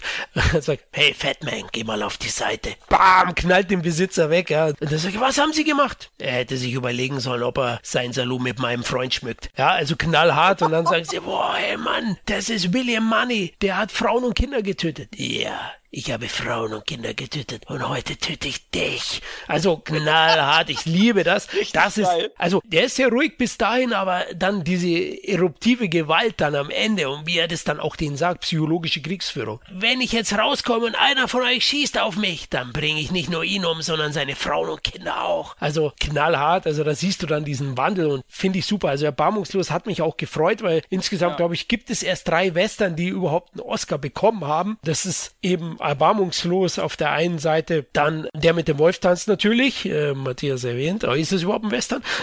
Und Pioniere des Wilden Westens von 1931, also nur die drei. Insgesamt hat ja erbarmungslos vier Oscars bekommen. Beste Regie, bester Film, bester Nebendarsteller Gene Hackman und bester Schnitt. Deswegen für mich völlig zu Recht so weit oben. Matthias, bei dir nur auf Platz 11. Warum nur auf Platz 11? Naja, es trifft eh so ein bisschen das, was du gesagt hast, äh, hat mit dem Finale zu tun. Ich glaube, dass der Film vor allem deswegen damals profitiert hat und in aller Munde war und erfolgreich war und Oscar bekommen hat, weil es so ein bisschen auch eine Abrechnung mit dem Western war. Ja. Ne? Also Eastwood ist, der große Clint Eastwood ist irgendwie im Schweinekoben am Anfang und dreckig und seine Schweine gehen ein und Mythen werden zerpflückt und keiner ist wirklich so heldenhaft wie dargestellt. Also das war ja das große Thema von dem Film. Nicht? So ein bisschen eine Demystifizierung vom Western. Und ich weiß nicht, wir waren damals auch im Kino. Kino war gesteckt voll und das war alles ganz toll, was man da gesehen hat. Und letztendlich haben wir, glaube ich, alle nur aufs Finale gewartet. Da, wo dann Eastwood endlich auf, auftritt und mit Blitz und Donner in diesen Saloon reinkommt, du hast das eh gesagt, und dann aufräumt. Ja. Ich habe mich dann danach gefragt, eigentlich, eigentlich so richtig gut taugt hat man nur das Finale.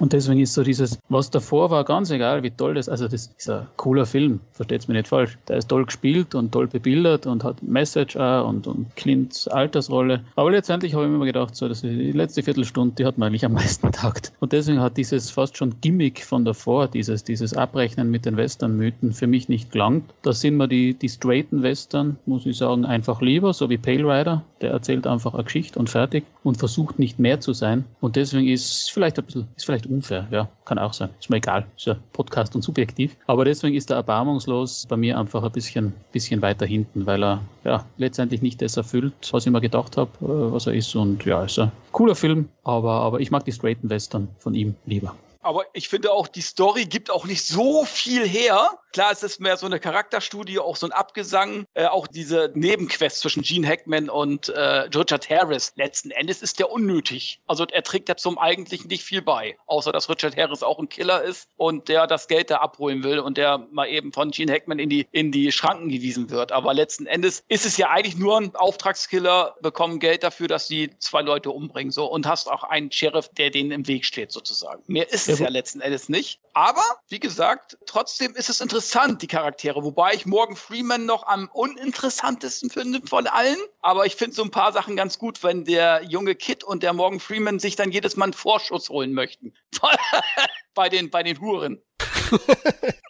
Und, und ich meine, das mit, dem, das mit dem Richard Harriet, was du gesagt hast, ich meine, das, das ist wieder, eigentlich finde ich es schon ganz lässig, mhm. weil das ist das spielt auch so ein bisschen in diesen, in dieses, wir räumen mal mit Mythen ja, auf, weil ja, damals ja, genau. hat es ja viele gegeben, so wie Buffalo Bill und so weiter. Also es hat ja viele dieser sogenannten Western-Helden, die haben sich ja mehr oder weniger ihre, ihre Biografien gleich mitschreiben lassen und da stimmt ja total viel nicht. Und mit der Figur von dem English Bob quasi hat man das mal so ein bisschen, dieses Aufräumen mit dem, mit den Helden. Das, das ist eh ganz, ganz okay, aber ja, insgesamt hm, unpopuläre Meinung, aber ja.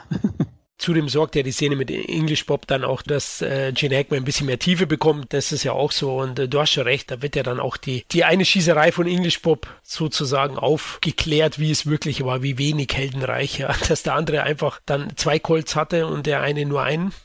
und somit war es vorbei. Ja, also klasse gespielt und sehr erfolgreich. Na, Kevin, absolut war ein Riesenerfolg. Also natürlich auch getragen vom Oscar-Hype, würde ich mal sagen. Er hat in Amerika 101 Millionen Dollar eingespielt, hat angeblich nur 14,4 Millionen gekostet. Und in Deutschland weiß ich gar nicht genau, aber da hatte er, glaube ich, auch über eine Million Zuschauer tatsächlich nur eine halbe Million. Also Western, oh, okay. ja, 522.000 Zuschauer. Ich war damals auch drin. Ich auch. Ha, sehr schön. Ja, wir alle drei. ja, da lassen wir den Colt kreisen. Aber ich war auch ein bisschen enttäuscht. Ich war da in der Pubertät, ja, da habe ich auch ein bisschen mehr erwartet. Ja. Aber jetzt später eben auch zur Vorbereitung geschaut und muss schon sagen, eben dieses Dekodieren der Western-Mythen, das ist schon geil. Also das äh, haben sie schon sehr pointiert gemacht ich mag auch einfach Gene Hackman in solchen Rollen. Ich liebe ihn einfach. Ich, ich mag ihn sowieso als Schauspieler, aber besonders in so diesem Bösewichts oder in diesen, ja, wie soll ich sagen, diese arroganten Bösewichts, als wenn ihnen keiner irgendwie das Wasser reichen könnte. Ne? Das mochte ich auch in, in The Quick and the Dead zum Beispiel. Da liebe ich ihn ja noch mehr als Sheriff. Ich finde ja, dass der Hackman, der ist sowieso so ein bisschen ambivalent. Ja. Ich habe mir letztens einmal, letztens einmal French Connection angeschaut, der ja lustigerweise auf Disney Plus Streaming Service verfügbar ist, weil Disney hat ja Fox gekauft und deswegen sind die ganzen Fox Fox-Filme auch auf Disney Plus. Also ich finde es erstaunlich, dass French Connection man auf dem familienfreundlichen Disney Plus findet. Egal, soll auch keine Werbung sein. Aber jedenfalls French Connection seit langem wieder mal gesehen und das ist ja ein toller Film und da ist er ja auch nicht wirklich sympathisch. Also Hackman, der hat schon so ein paar Sympathenrollen, mhm. aber er ist oft sehr, entweder so wirklich Schweinepriester, aber sogar in seinen sympathischeren Rollen ist er auch oft so ein bisschen ambivalent. Also einfach, ja. ich glaube, das ist so dieses ganze, die Mimik von ihm und die, die Statur und alles. Also das ist jetzt nicht, er wirkt, er wirkt nicht wie der angenehmste Zeitgenosse, finde ich. Ja, ich muss da immer wieder in Ring Mississippi Burning reinschmeißen. Also es ist ein Meisterwerk von einem Film. Leute, wenn ihr den irgendwo bekommt, schaut ihn an. War zuletzt bei Prime immer wieder Hackman. Fantastisch, der ja in, in Mississippi eben Mord an Bürgerrechtlern aufklärt, gemeinsam mit William Dafoe. Fantastisch. Äh, Mississippi Burning und, und Gene Hackman ganz großer. Definitiv. Und er trägt den Film auch. Ja, ich würde sagen, kommen wir zu Platz drei. Jetzt sind wir auf dem ersten Treppchen und es handelt sich um einen Film von 2008. Oh, in den Nullerjahren sind wir. 23 Punkte, zwei mehr als erbarmungslos. Drei Nennungen, selbstredend und hauptsächlich zu verdanken hat das tatsächlich mir. Ich bin etwas überrascht. Bei mir ist er nämlich auf Platz zwei, bei Matthias auf Platz drei, finde ich auch gut. Und jetzt kommen wir zu Kevin. Leute, der Film ist bei Kevin auf Platz 12. Gran Torino ist bei Kevin auf Platz 12. Was würde wohl die Hauptfigur des Films Walt Kowalski zu dir sagen, ne? als ehemaliger Veteran? Ich glaube, der würde dir die Eier knacken. Der wird wahrscheinlich sagen, get off my podcast. ja, genau. Und recht hat er, ab nach Korea, würde er sagen. Ja? Also ich auf jeden Fall feiere jetzt erstmal Gran Torino, Platz 3, es freut mich. Ein großartiger Film. Eastwood spielt eben einen frustrierten Veteran, den Walt Kowalski, der nach dem Tod seiner Frau frustriert zu Hause hockt, seiner eigenen Familie eigentlich nicht so viel abgewinnen kann und rumkrantelt, würde man bei uns hier in Bayern sagen. Die Nachbarn stören ihn auch, ja. Also die Nachbarschaft generell hat sich sehr verändert. In seiner Hut nämlich sehr, sehr viele Zuwanderer, unter anderem eben Asiaten. Und Eastwood tut sich da schwer mit den Nachbarn und in der Gegend gibt es auch Gang-Aktivitäten und der Nachbarsjunge, der asiatische, wird von der asiatischen Gang eben traktiert und zu einer Tat gezwungen. Nämlich Clint Eastwood besitzt einen Gran Torino in der Garage, ein Baujahr 72, ein herrliches Auto vom Ford. Da hat er auch gearbeitet. Ja, er steht zu den alten amerikanischen Mythen, so bringt es der Film auch rüber. Und dabei lernen sich die kennen und Eastwood mischt sich eben bei der Fehde zwischen der Gang und der Familie ein. Fantastisch gespielt, sehr vielschichtige und auch zugleich intensive Gesellschaftsstudie. Der Zuschauer bekommt eine beeindruckende Balance, finde ich, aus berührenden und humorvollen Elementen. Wie Eastwood auf die Leute zugeht, ja, mit seiner Grantigkeit, mit seinem dargebotenen Rassismus, muss man oft sagen, ja. Also der nennt die Nachbarn eben nicht Nachbarn, sondern eben Schlitzis oder, oder äh, Frühlingsrollenesser oder, na, also das kommt die ganze Zeit zum Vorschein. Das ist dann direkt in your face von Eastwood, aber eben, es gibt auch viele berührende Momente und es ist ein echtes Wechselbad der Gefühle. Das finde ich fantastisch getragen wird, das packende Drama definitiv von Eastwood, der groß aufspielt und für mich überraschenderweise hat der Film keine einzige Oscar-Nominierung bekommen, auch nicht Eastwood. Also da war ich echt total perplex. Vielleicht ist ja Kevin in der, in der Oscar-Jury, wer weiß, wir werden es gleich erfahren. Aber das hat mich doch überrascht, dass Eastwood da nichts bekommen hat oder zumindest nominiert war, denn seine Schauspielleistung ist großartig. Der Regisseur Eastwood ist nicht weniger gut. Ganz tolle Performance von ihm. Der fünf Punkte dann auch mit einer fehlerfreien Dramaturgie aus meiner Sicht und dass er trotz seiner inhaltlichen Simplizität zu keinem Zeitpunkt klischeehaft ist und verkitscht rüberkommt. Eben, er spricht wie auf der Straße. Herrlich sind die Dialoge mit seinem Friseur. Ja, sein Friseur Friseur ist Italiener, er geht da immer wieder hin. Dann sagt er, ja komm Spaghetti, schneid mir mal die Haare. Ey, was willst du, du alter, verwichster Pole? Ja, hey, wieso sind die Preise hochgegangen? Bist du jetzt auch noch Jude oder was? so, das ist so, heutzutage, uh, Leute, schwer umsetzbar, aber komm, zieh mal mal einen Stock aus dem Arsch. Das ist da hier schon auch ein bisschen augenzwinkert und es bekommt halt jeder sein Fett weg. Definitiv. Und das finde ich auch, macht den Film heute zeitlos. Und für mich ist es ein Meisterwerk und mit Abstand das beste Spätwerk von der Kinolegende. Ja, da muss ich mich anschließen jetzt zuerst, bevor Kevin ein bisschen draufhauen kann.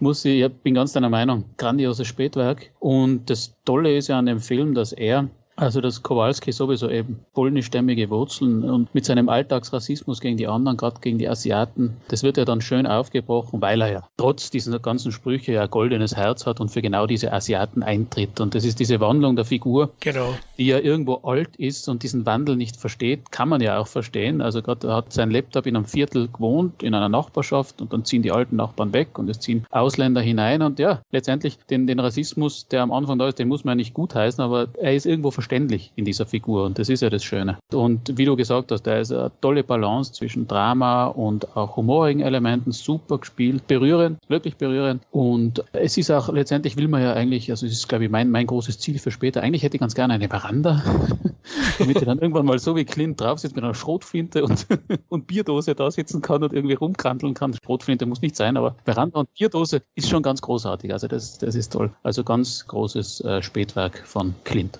Ja, Kevin, jetzt komm. Mal schauen, was du jetzt uns entgegentrittst. Ja, ihr habt ja alles gesagt. Ich finde die Filme ja auch klasse. Aber es gibt eben halt Filme, die ich mehr mag als diesen. Zum Beispiel Rookie. ja, zum okay. Beispiel Rookie würde ich mir öfter angucken als Gran Torino, wobei Gran Torino schon, auch was Sprüche und so angeht, auch ein Film ist, den man sich öfter angucken kann. Das ist jetzt ja kein so zähes Drama. Hier geht es ja auch wirklich auch mit der Beziehung zwischen ihm und den Jungen, den er so ein bisschen hinter seine Fittiche nimmt. Und er ist ja Rassist, aber trotzdem ist er ja offen. Also er nimmt ja auch die Einladung seiner Nachbarn an und so weiter. Ne? Er ist ein typischer Amerikaner, der bei Ford gearbeitet hat sein Leben lang und so weiter. Ne? Also diese ganzen äh, Beziehungen, auch zu dem äh, Jungen nachher, das ist alles hoch interessant äh, und es ist eher unterhaltsam, als es irgendwie ins Dramatische irgendwie abdriftet. Das muss man schon sagen, ne? Bis zum Schluss. So, und von daher, äh, ich mag den Film, den kann man sich auch immer wieder angucken, aber es gibt halt Filme, die ich noch lieber mag von Eastwood. Aber wie gesagt, als Alterswerk wurde er damals auch ein bisschen angekündigt als Dirty Harry 6 oder wurden immer so Gerüchte gestreut, ich weiß nicht heute. Ja, da wurde immer gesagt, ey, Dirty Harry 6 und da haben sie dann überall in den Zeitungen und so, ne? dabei handelte es sich um Gran Torino. Also es wurde dann immer auch falsch dargestellt in der Presse sozusagen. Ne? Aber wie gesagt, äh, es war ja ein Riesenerfolg und das hat mich wirklich riesig gefreut, dass er damit fast fast 80 da noch so einen Welterfolg hinlegen kann. Also man muss sagen, aber punktemäßig hast du mir nicht so viel gegönnt. Dem Film ja, weil es, es andere Filme gibt, die ich halt noch lieber mag. Ich weiß, also. der, Mann aus San, der Mann aus San Fernando kommt ja gleich, ja. Kommt ja auch manchmal dazu, manchmal will man es auch nicht wahrhaben, aber wenn die Helden so ein bisschen in ein gewisses Alter kommen, irgendwie versuche ich das so mal so ein bisschen zu ignorieren. Und wenn ich dann so einen Film sehe, auch wenn er da noch super drauf ist, keine Frage, ne? auch äh, mit Anfang 80, aber das gibt einem manchmal das Gefühl, dass alles irgendwie endlich ist. Und darum mag ich eher Filme, wo die Leute noch in ihrem Saft sind. Das ist einfach so. Das hat irgendwie äh, nichts mit dem Film zu tun oder so. Es hat einfach mit, vielleicht mit der eigenen Schutz, den man irgendwie äh, sucht, indem man sich in Filme flüchtet, wo äh, alles noch äh, toll ist und alle noch im Saft sind und keiner alt hat und so weiter. Es hat so, so eine innere Einstellung manchmal auch mit sich. Ist übrigens der Grund, warum ich mir lieber die City Cobra anschaue als ja. die Expendables. Siehste? Siehste? Ja. Okay, ja, das ist durchaus nachvollziehbar. Okay, hast du so, ja, so halber. Ja, Kowalski wird dich, ja, der wird dir schon die Eier treten, glaube ich. Aber okay, der wird sagen, red keinen Scheiß. Aber Matthias, aber Matthias hat es gut gesagt mit dem Alltagsrassismus, ja. Und dabei ja. hat er selbst Immigrationshintergrund, wie ja fast alle in Amerika ist ein Einwanderungsland. Da sollte das eigentlich gelebt werden und das sollte sich auch die weiße Bevölkerung mal vor Augen führen, ja, dass die meisten ja selbst aus Europa rübergekommen sind. Und äh, zudem geht es auch ums Mannwerden, ja, weil der Nachbarsjunge wird schon sehr verhätschelt, weil das ein Frauenhaushalt ist. Und das sieht man dann auch so ein bisschen, dass er eben so zum Mann macht, ja, ich besorge dir einen Job, dein eigenes Werkzeug kaufe ich dir. Und ähm, was den Film dann für mich zum Meisterwerk macht, ist das Ende, das perfekt gesetzt ist und toll ausgespielt. Das ist auf alle Fälle. Ja. Ich, ich, muss dem Kevin übrigens, also auch, ich habe ja erbarmungslos auch auf Platz 11. Ne? Das ist ja, mhm. bin ja auch, also es, wie, wie, du richtig gesagt hast, es gibt einfach andere gefallen mir besser. Das ist ja auch das Wesen dieses Podcasts, weil qualitativ sind wir einfach, gibt es einfach viel hier. Aber letztendlich geht es auch immer wieder ein bisschen auf das hinaus, das subjektive Empfinden. Ja, da gibt es halt manche Sachen, die, die dem einen besser oder nicht so gefallen. Ja, ich weiß, aber denkt an Richard Keel, was dem passiert ist im Pale Rider. Passt auf, ihr zwei. Clint kommt mit dem Vorschlag, aber. Gut, ich glaube, unser aller Familienplanungen sind abgeschlossen, passt schon. Ja, absolut. da braucht er nicht mehr vorbeischauen. Die deutsche Film- und Medienbewertung hat es ähnlich gesehen wie Matthias und ich, nämlich die haben dem lieben Film Gran Torino das Prädikat besonders, Kevin, besonders wertvoll verliehen. Ne? Also ja, das, hat, hat, Rambo 3 ja auch bekommen. Von daher ist ja alles gut. Gut gekontert. naja, deswegen hatte ich ja das besonders erwähnt, deshalb Rambo hat nur wertvoll, glaube ich, gekriegt. Aber okay, okay, alles klar. Der, der Kevin ist gut drauf, ich merke schon. Interessant noch als Fakt, ich habe es auch jetzt bei der Wiedersichtung gesehen. Hey, spielt Scott Eastwood mit, nur heißt er in Gran Torino noch Scott Reeves. Ja, er so. hat ja eine ganz kurze Rolle. Er spielt einen Freund von, von dem Nachbarsjungen, dessen Schwester. Ja, und die werden auch von, von dann Afroamerikanern angepöbelt, ich sag's mal so. Und Eastwood kommt da zur Hilfe, da sieht man ihn kurz, er spielt so einen richtigen Waschlappen. Das Scott Eastwood muss man ja auch sagen, der sieht ja wirklich dem Vater wie aus dem Ei gepellt gleich aus. Wobei da fehlt mir einfach das Charisma bei Scott Eastwood. Der ist okay, das ist ein solider äh, Schauspieler. Da sehe ich aber von vornherein, der würde niemals auch nur ansatzweise an den Papa herankommen. Vom Aussehen schon, aber eben halt nicht vom Charisma. Aber da gibt es ja kaum, oder? Gibt es prominenten Söhne? Ja, ich sag mal so Charlie Sheen, Martin Sheen. Ja, da gibt es da gibt's dann schon so, äh, wo ich sage, da sind die Söhne schon recht gut an den, an den Eltern herangekommen. Das ist wie, wie bei Jason Connery und Sean Connery, kann man schon fast sagen. Ja. Ach du Scheiße, ich wollte gerade die Brüder Brüder ins Spiel bringen, Mike Norris und, und Don Swayze. die ähnlich erfolgreich waren wie ihre berühmten Brüder. ja, es ist auch schwer, glaube ich. Ja, dann du wirst ja immer dran gemessen, so richtig fair. Ich muss sagen, Scott Eastwood macht sich, der ist ja noch gar nicht so alt. Also der Eastwood, ja, ja. der war schon immer fruchtbar. 86 erst geboren. Ja? Also äh, wie alt war der? Der Eastwood, Jungs, helft mir 56. Ja, genau. Also war ja auch ewig geheim gehalten. Das hat Eastwood übrigens generell geschafft. Seitensprünge gab es schon immer und er hat ja einige Kinder bekommen. Nämlich insgesamt kommt er auf acht Kinder immerhin. Na? Also oh, und darum macht er immer noch Filme. Jetzt wissen wir das. Diese ganzen Alimente und so, das muss ja alles bezahlt werden. Ja, also das Schweigegeld muss heftig sein, weil wirklich bei den meisten kam es erst raus, wo die volljährig waren. Ich finde es ja generell gut auch, aber wir wissen alle, was das geheißen hat. Ne? Also da hat er am Ende Rookie doch nicht für Warner gedreht, sondern für die Alimente von Scott Reeves oder Clint Eastwood. Naja, und warum die nicht rauskamen, ist ja klar, die Journalisten die haben wahrscheinlich Angst gehabt vor ihm, oder? Stell dir mal vor, der Dirty Harry ruft bei dir daheim an. Du, wenn du einen Artikel schreibst, dann komme ich. Oh, okay. ich glaube auch, dass äh, Eastwood hat auch so ein Standing wie damals äh, John Wayne. Die haben sich nichts sagen lassen oder auch nicht äh, unter Druck setzen lassen. Also da hatten die Journalisten, glaube ich, auch sehr viel Respekt vor, auch vor dem Duke. Ich glaube, damals war es auch leichter, etwas unter den ja. Teppich zu kehren. Na, in den 70er und 80er, 60er Jahren, na, da hat es ja schon angefangen. Da hat er ja schon fremd gemaust. Sagt man, glaube ich, in, in, Österreich oder, oder bei uns auch. da hat er ja schon. Das ja, das würde ich jetzt so nicht sagen. Der hat öfter mal Vielleicht haben die mal zu tief ins Glas geguckt, dann ist mal vielleicht was passiert oder man ist eingeschlossen gewesen im Teppichraum. Genau. Das ist der Boris ja auch passiert. Da wird ja auch immer ganz viel noch hineininterpretiert. Es kann auch mal ganz einfache Gründe gehabt haben, dass jemand den Schlüssel verloren hat und gesucht hat und dann hat er, ach, du weißt ja, wie das dann Ich weiß, ne? stimmt, du hast recht, Last Boy Scout, ne? Ich, er ist ausgerutscht und in meiner Frau gelandet, ja. ja, stimmt. Kevin, du hast absolut recht, ja, das ist richtig. So. Aber äh, Gran Torino, Riesenhit, 33 Millionen Dollar Budget, also gar nicht so teuer. 148 Millionen eingespielt. In Deutschland 687.000 Zuschauer, nicht ganz so erfolgreich. Ich dachte jetzt erstmal, es ist der erfolgreichste Eastwood. Ist er auch von den Einspielzahlen, sowohl in den USA als auch in, im Vereinigten Königreich. Allerdings inflationsbereinigt ist der erfolgreichste Clint Eastwood-Film Der Mann aus San Fernando. Unglaublich. Inflationsbereinigt der erfolgreichste Film. Und die Fortsetzung der zweite erfolgreichste inflationsbereinigt mit Vollgas San Fernando. Ich sage ja, Clint und Clive waren die amerikanischen Bud Spencer und Terence Hill. Orang-Utan-Charme, nicht? Unwiderstehlich. Huck, huck, huck, ja.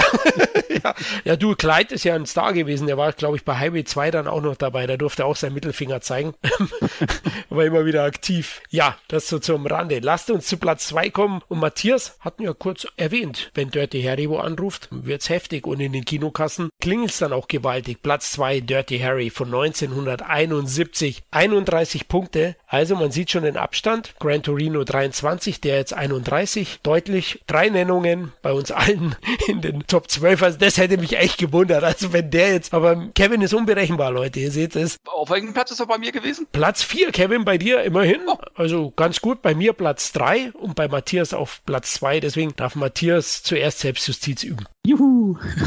ja, Dirty Harry, 71, du hast es eh schon gesagt, Clint Eastwood als Cop ohne Regeln oder halt wirklich knallharter Cop in San Francisco, der hinter einem Attentäter, Serienmörder, wie auch immer man ihn nennen will, äh, her ist und der Serienmörder erschießt einfach aus dem Hinterhalt immer wieder Leute auf der Straße. In der Stadt ist natürlich Panik und da kann dann nur eben der härteste Cop der Stadt Erfolg haben. Das ist Clint oder Dirty Harry, wie er genannt wird, weil er halt einfach alle Mittel anwendet, die sein sein müssen, um die gefährlichsten Leute hinter Schloss und Riegel zu bringen. Und ja, also der Film handelt von der Jagd äh, von Dirty Harry nach diesem äh, Mörder, der sich immer wieder dem Zugriff des Gesetzes entzieht, manchmal legal, manchmal illegale Wege. Und Dirty Harry bekommt dann auch einen Partner, mehr oder weniger pro forma, weil er nicht mehr allein arbeiten darf. Jedenfalls, die Geschichte kennt man, aber es ist das Ganze, wie, wie das Ganze gemacht ist. Regisseur ist Don Siegel, das Ganze spielt in San Francisco, ist irrsinnig toll bebildert, ist brutal. Also das ist einfach 1971, das ist das Jahr von Wer Gewalt sieht und Uhrwerk Orange und eben auch Dirty Harry. Da war im Kino noch mehr möglich und dann, also so ist diese toll bebilderte Jagd nach diesem Mörder einfach schon stilistisch irrsinnig gut gemacht. Sie ist natürlich inhaltlich ein bisschen kontrovers, weil Clint einfach der Kopf, der jedes Mittel ergreift, ja, das ist damals den Linken schon irgendwie sauer aufgestoßen, aber mein Gott, es ist ja Kino. Und vor allem ist es so, wie Clint die Rolle anlegt. Also das ist einfach dieses lakonische, machohafte, kein Wort zu so viel brutale Typ,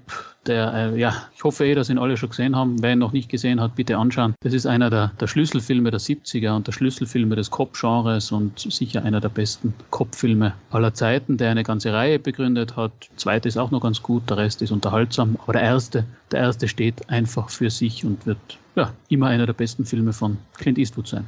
Ja, Kevin, zwar nicht auf dem Treppchen, aber immerhin auf Platz 4 bei dir. Ich habe den letztens nochmal wieder geschaut und ich muss echt feststellen, der ist echt gut gealtert. Der sieht immer noch verdammt gut aus, ist mega spannend. Ich finde, der hat auch einen äh, richtig tollen, also der, der den Killer spielt, der ist der richtig so, ähm, ja, wie soll ich sagen, der, der ist so ein bisschen. So unangenehmer Mensch. Ja, unangenehm, wie er, wie er den spielt, ne? So diabolisch, kann man schon fast sagen. Ne? Also, das ist Wahnsinn. Also richtig starker Film und ich finde auch mit Abstand, mit Abstand, der beste Dirty Harry Film, weil die anderen, mit den anderen Dirty Harry Filmen bin ich teilweise nicht so warm geworden. Aber Dirty Harry 1 ist für mich ja einfach ein Meisterwerk. Ja, bin ich bei euch. Zynisch, kompromisslos und wegweisend würde ich sagen. Clint Eastwood erweist sich unter Don Siegels unbequemer und packender Regie als Gamechanger. Matthias hat es ja erwähnt, der Film war einfach stilprägend. Gemeinsam eben mit French Connection hat er das Cop-Genre praktisch revolutioniert und diesen zynischen, knallharten Anti-Cop salonfähig gemacht. Der war ja dann ständig zu sehen in den 70ern und äh, die Action passt auch, der Supporting Cast, Bebilderung ist super und äh, auch aus heutiger Sicht funktioniert der Film sehr gut und wirkt sehr frisch weil er ist ein regelrechter Faustschlag in die Political Correctness der heutigen Zeit, ja. Der könnte ein jüngeres Publikum sogar verstören, würde ich fast sagen, wie er umgeht, ja, mit den Leuten. Aber ich persönlich sehe das im zeitlichen Kontext und mir gefällt eben diese wilde und aus heutiger Sicht vielleicht schon exploitative Machart ungemein gut und ich kann da viel abgewinnen und empfinde eben, dass diese Rohheit mit dem heutigen Auge dadurch auch erfrischend und unkonventionell wirkt. So ein Film wird heute nicht mehr gemacht, Leute, und schaut Dirty Harry an, weil er ist einfach für Genre unglaublich wichtig gewesen und fürs Kino. Und der ist fantastisch. Ihr habt es gesagt, super spannend. Der Scorpio Killer basiert ja angeblich äh, etwas auf den Zodiac Killer, der damals in San Francisco eben gebütet hat. Und bis heute wurde nie genau rausgefunden, wer das ist. Wird vermutet, es wäre ein Cop. Ja, das ist richtig spannend und äh, wie Eastwood dann gnadenlos vorgeht. Ja, es gibt ja die eine berühmte Szene mit dem Afroamerikaner am Boden auch, ja, wo er die Knarre hat. Schießerei, Banküberfall. Ja, ja du wirst dich jetzt fragen,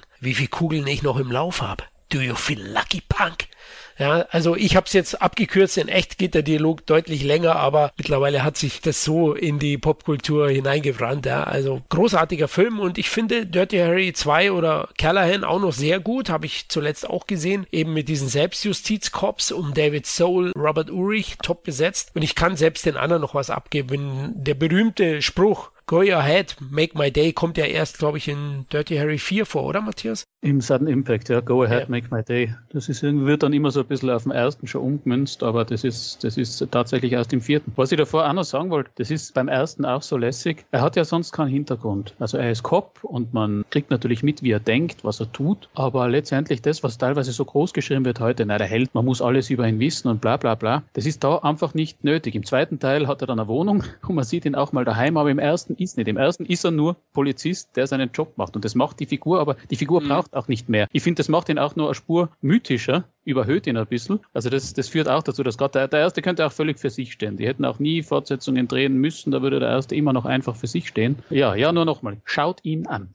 Ja, und Filme mit Dirty sind generell gut. Ne? Dirty Dancing, okay, war ein bisschen weit hergeholt, aber ich muss auch sagen, muss man unbedingt gesehen haben. Übrigens, ursprünglich geplant war der Film bei Universal Pictures. Die hatten eine Option. Die hat dann Warner Brothers ersteigert und wollte Frank Sinatra besetzen. Oh Mann, was wäre das für ein Film gewesen? Geworden. Sinatra ist ausgestiegen, danach wollte Warner Brothers Marlon Brando für die Rolle, sind aber dann nie offiziell an ihn herangetreten und haben sich als nächstes mit Steve McQueen und Paul Newman befasst. Beide haben dann ebenfalls abgesagt und Newman meinte, wie wär's mit Clint Eastwood als möglichen Star? Und genau richtig, Don Siegel und Eastwood haben Großes geleistet. Arnold Schwarzenegger und Robert Ulrich nannten übrigens die Figur Harry Callahan als den größten Einfluss in ihrer Karriere. Ne? Also Arnie wollte eben diese Actionrollen spielen und war ein riesen Dirty Harry-Fan. Auch interessant ist der, der Colt, der hier zum Einsatz kommt. Das hat man sich als Kind, wollte man den auch dann zum Fasching, aber natürlich nur oder zum Karneval. Den Smith Wessons Modell 29, die 44er Magnum. Ne? Also Clint macht ja in der Regel recht Werbung und es war auch so, dass die Firma dann deutlich höhere Absätze nach dem Kinostart hatten. Ja, der zweite Teil heißt ja dann auch Magnum Force, glaube ich. Also es geht weiter. genau, also ganz subtiles Product Placement hier. Schon im Titel drin. Ein Fun Fact finde ich noch, dass die Polizeibehörde in den Philippinen eine Kopie des Films damals bestellt hat und den als Schulungsfilm verwendet hat. Also habe ich mir auch gedacht, da gibt es wohl kaum Gerichtsverfahren. Ne? Also die machen alle einen auf Judge Dredd. Ja, Kevin, ein Hit war er auch noch, oder? Ja, der hat äh, 4 Millionen nur gekostet und hat äh, 35,9 Millionen eingespielt in Amerika. Äh, ein Riesenerfolg. Und weltweit äh, gibt es leider keine Zahlen, auch in Deutschland nicht. Aber ich denke mal, dass er da auch sehr gute Zahlen geschrieben hat. Und jetzt kommen wir zu Platz 1. Trommelwirbel, Kojotengeschrei, Trompeten. Zwei glorreiche Halunken von 1966. Und Leute, unglaublich, der Film ist bei uns allen dreien auf Platz 1 und hat 45 Punkte eingestrichen. Das komplette Paket. Mehr geht nicht, aber ich kann es nachvollziehen. Ich liebe diesen Film über alles. Das ist einer meiner zehn Lieblingsfilme, genreübergreifend. Es ist für mich der beste Western all time. Sergio Leones Meisterwerk. The Good, The Bad and The Ugly. Mit Clint Eastwood eben in der Hauptrolle. Mit Lee Van Cleef und Eli Wallach in den weiteren Rollen. Fantastisch. Meisterhaft wird hier die Dollar Trilogy zu ungeahnten Höhen katapultiert und liefert für mich den ultimativen Western ab. Matthias, bei dir ebenfalls auf 1. Absolut, alles, was du gesagt hast. Also sicher einer von den besten Western aller Zeiten und der beste Italo-Western von Clint Eastwood, auch von Sergio Leone. Ja, da, da stimmt einfach alles. Hat einen, einen großen Scope, also im Gegensatz zu den anderen zwei Dollar-Filmen davor, die sind auch schon super. Aber die waren noch eine Nummer kleiner und zwei glorreiche Halunken spielt mit der Bürgerkriegsthematik und diesen drei Protagonisten, die drin umgehen, natürlich in einer ganz anderen Liga. Wie sie spielen, also muss man eh keine Worte drüber verlieren. Diese drei unterschiedlichen Charaktere, Clint, Lee Van Cleef und Eli. Der, der Soundtrack ist einer von den besten von Morricone. Also dieses, dieses Kojotengeheul. Das kennt hoffentlich eh jeder. Wer es nicht kennt, wird sofort verdonnert. Bitte zum Anhören. Und die Geschichte selber auch eine, eine im Prinzip eine Art Schatzsuche im Bürgerkrieg, voller, voller Humor, aber auch berührenden Momenten. Letztendlich ist er immer zu 100 Prozent unterhaltsam. Er ist brutal. Mein Gott, man könnte Stunden drüber reden. Aber ich kann einfach nur sagen, ja. Also ich muss sagen, Platz zwei war bei mir Dirty Harry, Platz eins zwei glorreiche Halunken. Das ist schon, also bei mir war es relativ, relativ knapp, aber ich habe dann den Halunken doch den, den Vorrang gegeben und immer wieder geschaut, kann man immer wieder schauen, der altert nicht, der ist einfach nur großartig. Ja, Kevin, when you have to shoot, shoot, don't talk.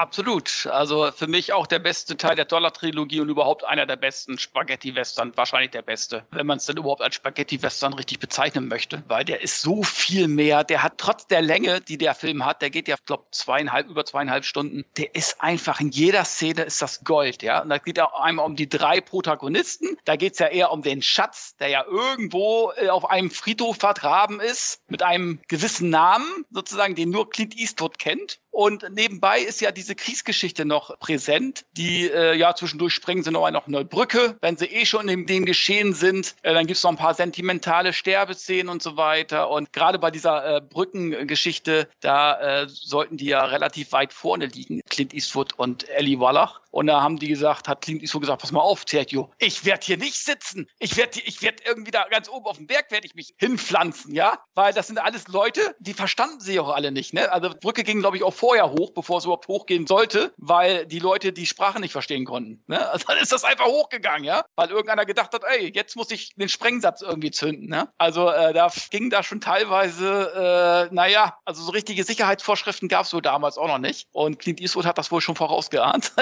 Naja, aber ich finde, es ist auch eine Ellie Wallach-Schau. Also ich finde Ellie Wallach bei allen Respekt vor Van Cleef und Eastwood, die sehr geil aufspielen, aber Ellie Wallach trägt den Film. Ich finde, er hat da die Performance seines Lebens, äh, glaube ich, abgeliefert, würde ich jetzt einfach sagen. Auch wenn ich nicht alle Filme von dem gesehen habe. Aber es ist grandios, wie er Eastwood durch die Wüste äh, laufen lässt, hat das Wasser, wäscht sich dabei noch die Füße und Clint Eastwood, der ist am Verdursten, ne? also weil er, weil er den vorher verarscht hat. Und dann muss er ihn doch am Leben lassen, weil er der Einzige ist, der dieses Grab kennt oder den Namen auf diesem Grab, wo dieser Schatz vergraben ist. Dann die Musik von Morricone, auch gerade zum Ende hin, wo sie sich alle gegenseitig in die Augen gucken. Das ist so großartig gemacht, das ist so Weltklasse. Also das ist Filmkunst in höchsten Ebenen, ja. Also ähm, dann aber auch wieder dramatische Szenen, wo sie dann in diesem Militärgefängnis, hätte ich schon fast gesagt, sitzen, gefangen genommen werden und immer wenn die Musik, ja. ja, in diesem Straflager, immer wenn die Musik gespielt wird, da weißt du ganz genau, da wird jetzt gerade jemand gequält. Also sind da schon sehr harte Sachen dann auch drin.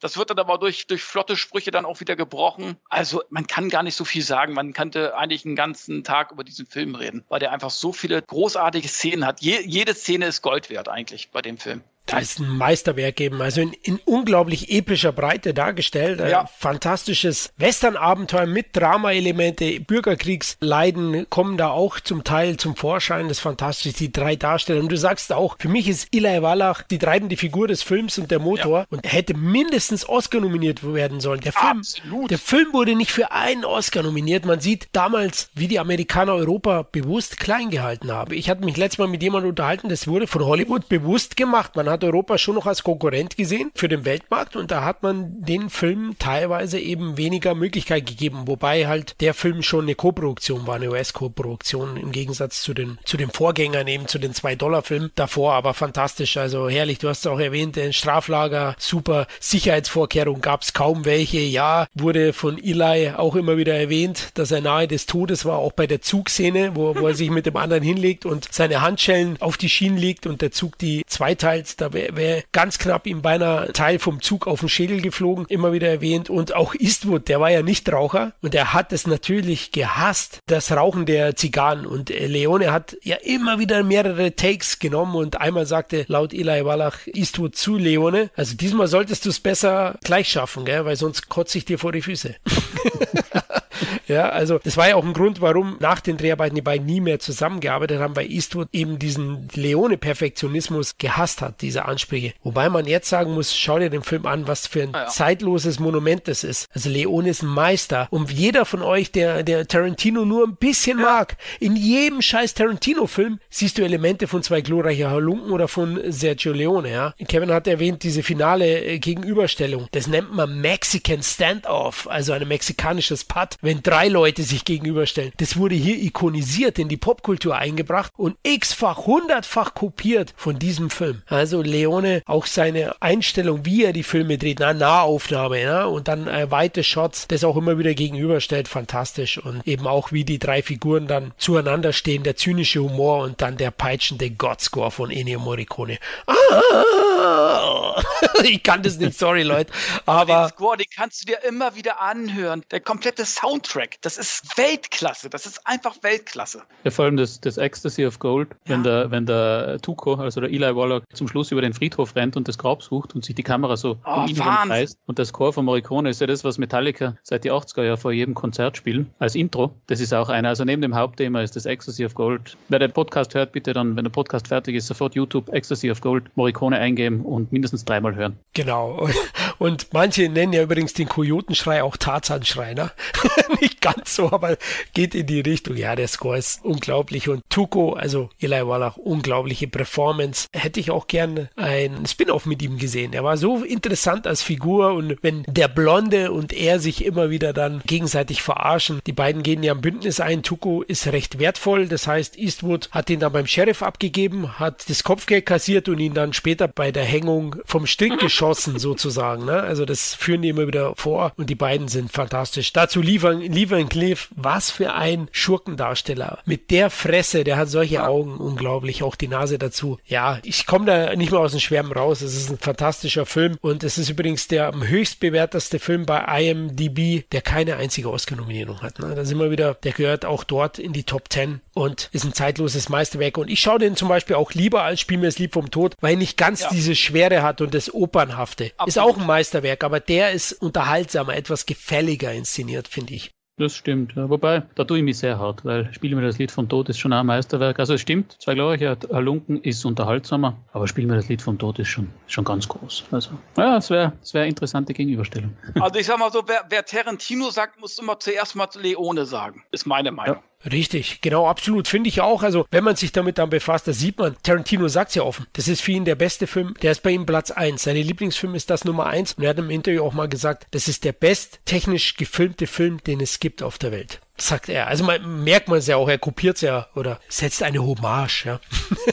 ja, also ohne, ohne Leone und John Woo wäre der gute Quentin schon, ja, da hätte, hätte er wahrscheinlich weniger zu sagen, sagen wir mal so.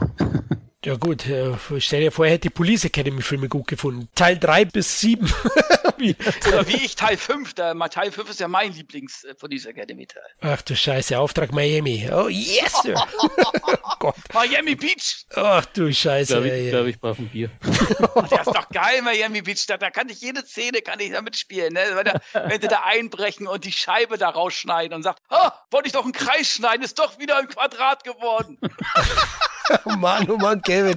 Der lacht aber auch, der Kevin lacht überall. Oh, ich liebe ihn. Ich liebe diesen Film. Gott, nee, nee, ohne Steve Gutenberg für mich kein Police Academy ganz einfache Formel bei mir. Ja, jetzt sind, wir, jetzt sind wir fertig mit unseren Top 12. Kurz noch zu den Einspielzahlen. Glorreicher Lunken, klar, schon sehr alt. Trotzdem haben wir ein paar Zahlen gefunden. Budget 1,2 Millionen Dollar, mit denen man sicherlich mehr anfangen konnte in den 60er Jahren. US-Einspiel 15,3 Millionen Dollar, also mehr als das Zehnfache. Und deutsche Besucherzahl 1,2 Millionen Zuschauer. Also lief auch sehr, sehr gut und war Eastwoods endgültiger Durchbruch. Danach ist er ja erst so richtig durchgestartet in Amerika mit Kogans großer Bluff zum Beispiel 68. Das war so der erste US-Hit, den er danach hatte und Dirty Harry hat den endgültig dann zum Hollywood-Star gemacht. Ja, lasst uns noch über ein paar Filme reden, die es knapp nicht reingeschafft haben in unsere Top 12, denn rekordverdächtige sechs Titel haben es eben nicht reingeschafft und mindestens einer bei jedem von uns. Fangen wir an mit Ein Fremder ohne Namen, der fünf Punkte eingestrichen hat und das dem Matthias zu verdanken hatte. Also eine Nennung bei dir, Matthias, auf Platz 8. Warum ist der so hoch in deiner Gunst? So, so Frechheit, dass der nicht in den Top 12 ist. ähm, nein, ist ein eher unbekannter, ist ein Frühwerk, ich glaube von 1971 oder so. Kurz gesagt, ein toller Rachewestern auch. Er ähnelt Pale Rider. Es ist auch so, dass am Anfang, am Anfang äh, ein, ein geheimnisvoller Fremder wie aus dem Nichts auftaucht und da ist es eben Clint als dieser Fremder sucht dann ein kleines Städtchen heim, wo die Dorfbewohner ein dunkles Geheimnis am Buckel haben, das auch mit ihm selber zu tun hat und er, er reibt dann dieses Dorf auf, mehr oder weniger. Auch ein sehr mystisch angehauchter Rachewestern Und kann man sich wirklich sehr gut anschauen heute noch. Kevin, kennst du die zweite Regiearbeit von Eastwood? Den habe ich auch zu Hause und ich muss sagen, der ist ja sogar ab 18, weil es ja angeblich eine, oder es, es gibt eine Vergewaltigungsszene in dem Film, die jetzt aber auch größer gemacht wird, als sie ist. Und man kann ihn schon mit Pale Rider vergleichen. Es ist eigentlich, man kann schon fast sagen, dass Pale Rider schon fast so eine Art Remake ist. Also wenn man es jetzt mal ganz weitläufig sieht, ja. Hat seine Stärken, ist jetzt aber auch nicht so stark, wie ich damals gedacht hätte. Den kannst du dir angucken, aber ist schon ein bisschen schwerfälliger als Pale Rider. Rider, finde ich jedenfalls.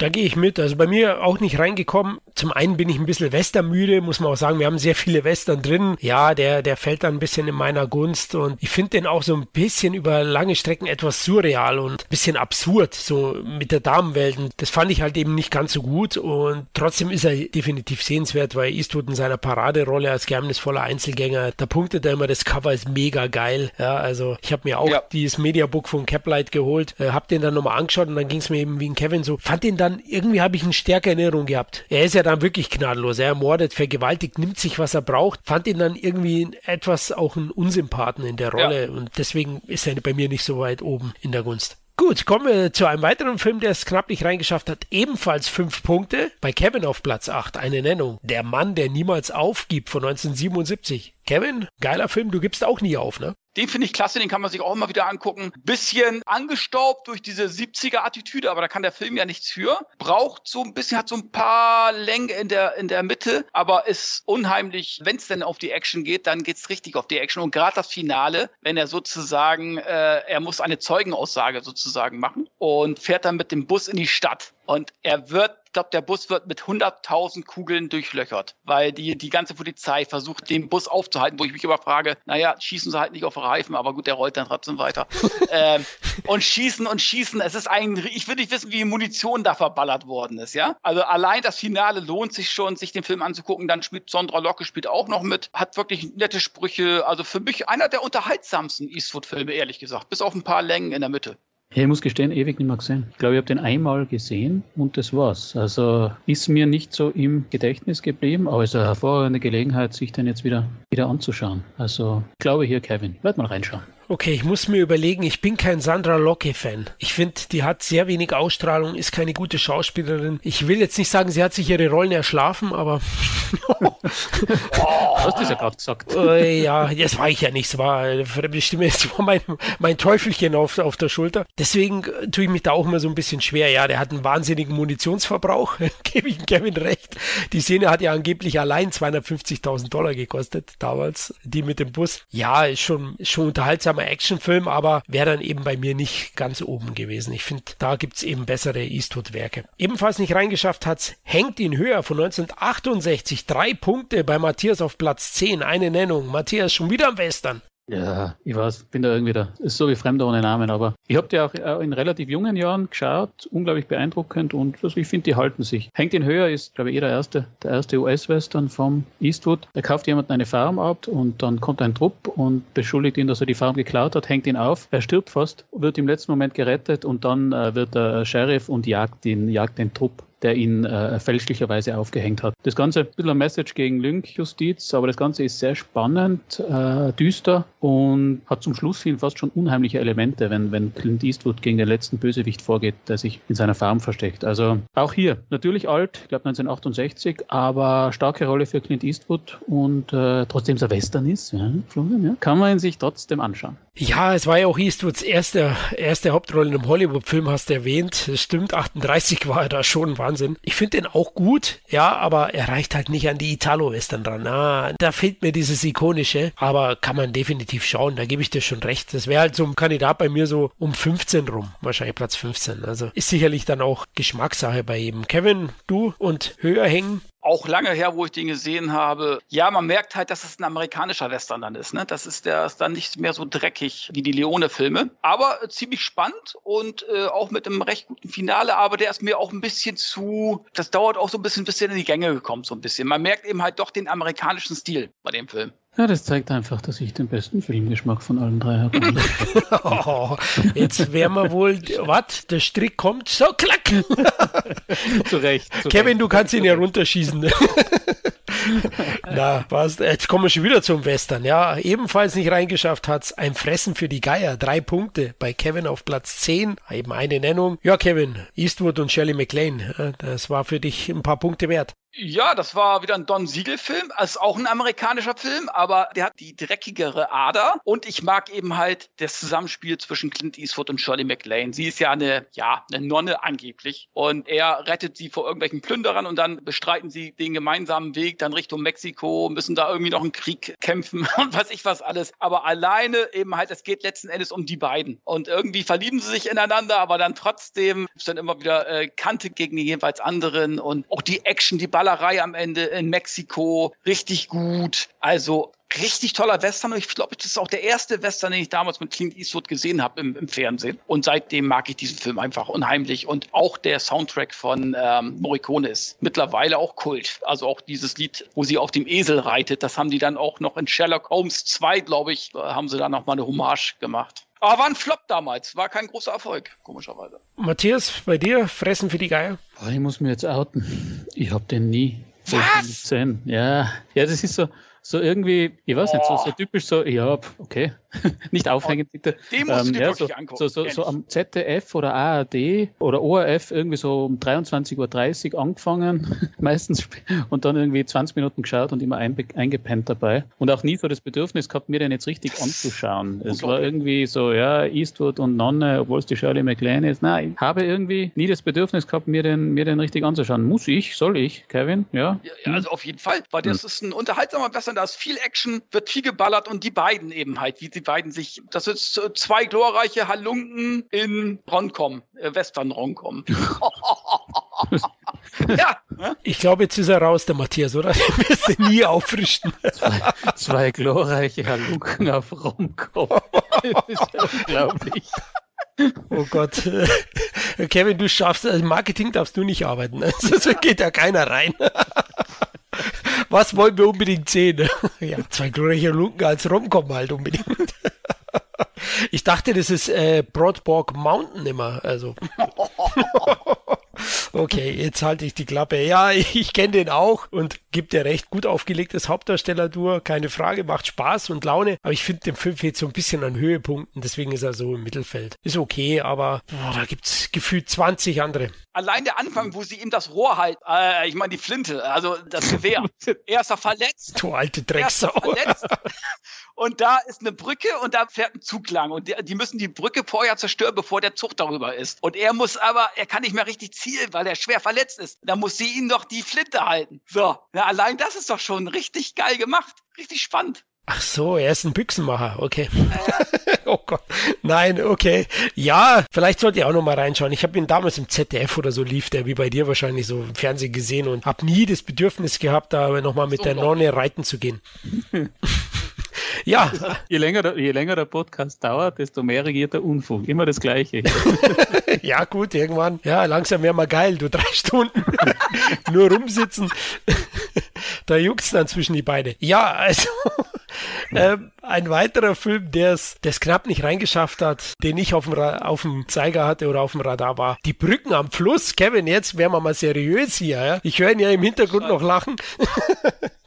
Ein Punkt bei mir auf Platz 12 und ich habe den damals mit meiner Frau im Kino gesehen und war echt berührt, weil der Film ist sehr berührend, ist ein toll gespieltes Liebesdrama, ist halt mal was anderes. Clint Eastwood und Meryl Streep spielen hier die Hauptrollen und äh, ist eine Romanvorlage von Robert James Waller. Eastwood auch Regie geführt und ich finde den fantastisch inszeniert und sympathisch, liebevoll ausgestaltete Charaktere hat er und sehr sensibel halt am Ende vorgetragen. Und da geht es auch um eine späte Liebe. Meryl Streep lernt ja den Fotografen dann kennen, gespielt von Clint Eastwood. Ihr Mann ist aktuell nicht da. Und es gibt dann halt die Frage, soll sie ihren Mann verlassen für diese späte Liebe? Ist sie zufrieden mit ihrem Leben? Und am Ende entscheidet sie sich für den Mann, was ich dann auch nachvollziehbar fand und gegen ihren Traum sozusagen ne? und doch für die Familie. Und ich finde, das ist ein kleines Filmjuwel, das man durchaus mal sehen sollte. Vor allem, weil man da mal halt einen gefühlvollen Eastwood ohne Colt und Polizeimarke sieht. Kennt ihr den? Hm.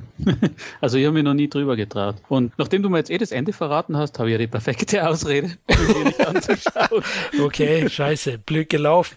Aber Kevin, die Romcom-Version von Ein Fressen für die Geier ist doch was für dich. Ja, ich habe mich da auch nie rangetraut. Ich wollte mir den heute angucken, jetzt wo ich das Ende weiß. Äh, ja, das habe ich ja die Spannung nicht mehr. Jetzt ist ja unrealistisch, was die bei der Familie bleibt letzten Endes. Passiert ja so gut wie nie. Aber gut, ich sag mal so, wer den Pferdeflüsterer gut findet, der findet vielleicht auch diesen Film gut. Wobei ich nicht sagen will, dass Meryl Streep aussieht wie ein Gaul. Das will ich jetzt nicht sagen, aber. aber wie ein Esel oder was? Eieiei. Also auf jeden Fall Oscar-Nominierung für Meryl Streep als beste Hauptdarsteller muss man eigentlich nicht erwähnen. Ne? Also da muss man eher erwähnen, wenn sie nicht nominiert war. Und ursprünglich sollte Robert Redford Regie führen, die Hauptrolle spielen. Das wäre wahrscheinlich die Wahl gewesen, wo wir alle gesagt haben, okay, typischer Redford, ne? Aber ja, Pferdeflüsterer. Ja, aber Eastwood hat es mal probiert und ich finde wirklich ein sehr guter Film und auch plausibel, wie erwähnt, warum sie sich dagegen entscheidet, obwohl sie es dahin zieht, in die weite Welt, sich selbst zu verwirklichen. Auch eine Frage heutzutage. Oder eben zurückzustecken für die Familie, für ihren Mann und für den Hof. Ja, das sind Fragen. Hat sie denn eine Affäre mit ihm nachher oder? Ja, natürlich. Ihr Mann ist ja längere Zeit nicht da, also er verbringt ah. da längere Zeit. Und es ist eben diese Frage, soll ich dem jetzt nachgeben, diesem kurzen Gefühl erstmal? Man weiß ja nicht, wie sich das entwickelt. Wenn der Alltag Einzug erhält in der Beziehung, dann ist es schon, dass das halt viele Sachen dann wesentlich weniger romantisch und ja, mit roten Herzchen gesehen wird. Und das, dem muss man sich schon klar sein. Zum Beginn ist immer alles wild, schön und toll und dann wächst erst die Liebe. Das ist immer meine Meinung. Dann eine Liebe, so eine richtig große Liebe, die wächst ja erst zusammen und man liebt dann auch anders. Aber jetzt werde ich schon. Liebe geht durch den Magen. okay.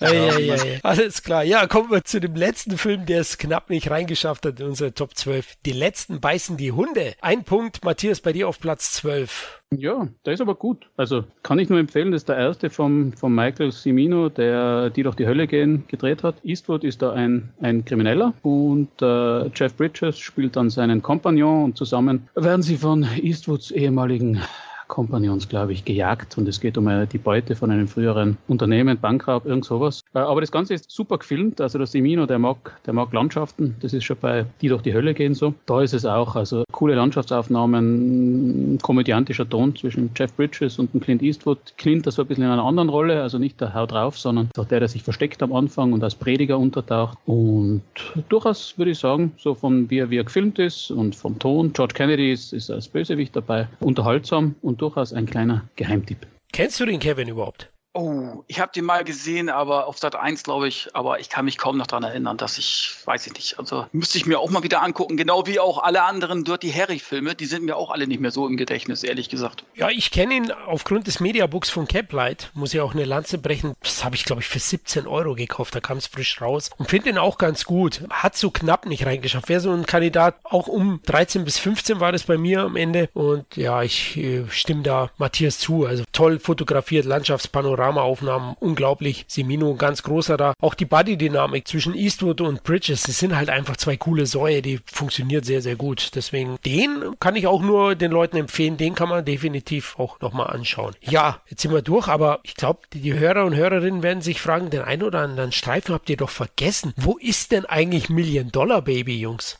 Ja, das ist schon gut, aber er ist halt nicht so unterhaltsam. also mehr, mehr kann ich dazu nicht sagen. Sicher, sicher gut und alles, aber so ein, einmal gesehen reicht mir. Und da gibt es halt andere im, im Eastwood-Kanon, die halt für mich besser funktionieren.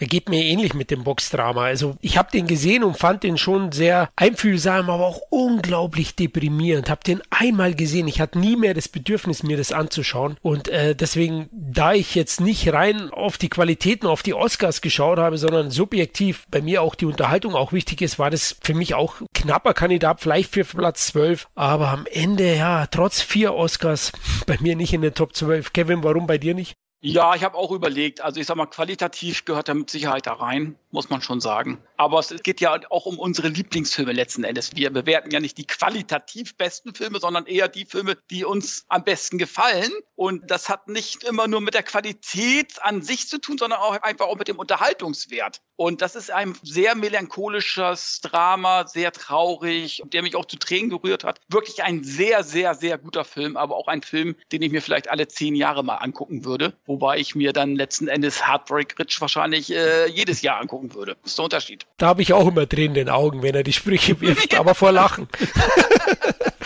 Ja, leider ist es, äh, was heißt leider? Es ist halt so bei uns, ihr kennt ja. uns ja und trotzdem wollte ich, dass er nochmal kurz erwähnt wird, weil ich, ich denke, das wird mit am meisten polarisieren. Bitte habt etwas Nachsicht mit uns. Weiterer Titel wäre der Mann aus San Fernando. Ich hatte ihn mehrmals heute schon erwähnt, Cliff und Clyde. Wahnsinnig erfolgreich. Ich finde den auch unterhaltsam. Der geht so in die Richtung der Bandit-Filme, finde ich. Ja, der hat so ein bisschen diesen Ton und ist ja auch kurz danach entstanden, war ähnlich erfolgreich. Wie findet ihr äh, Clint und Clyde?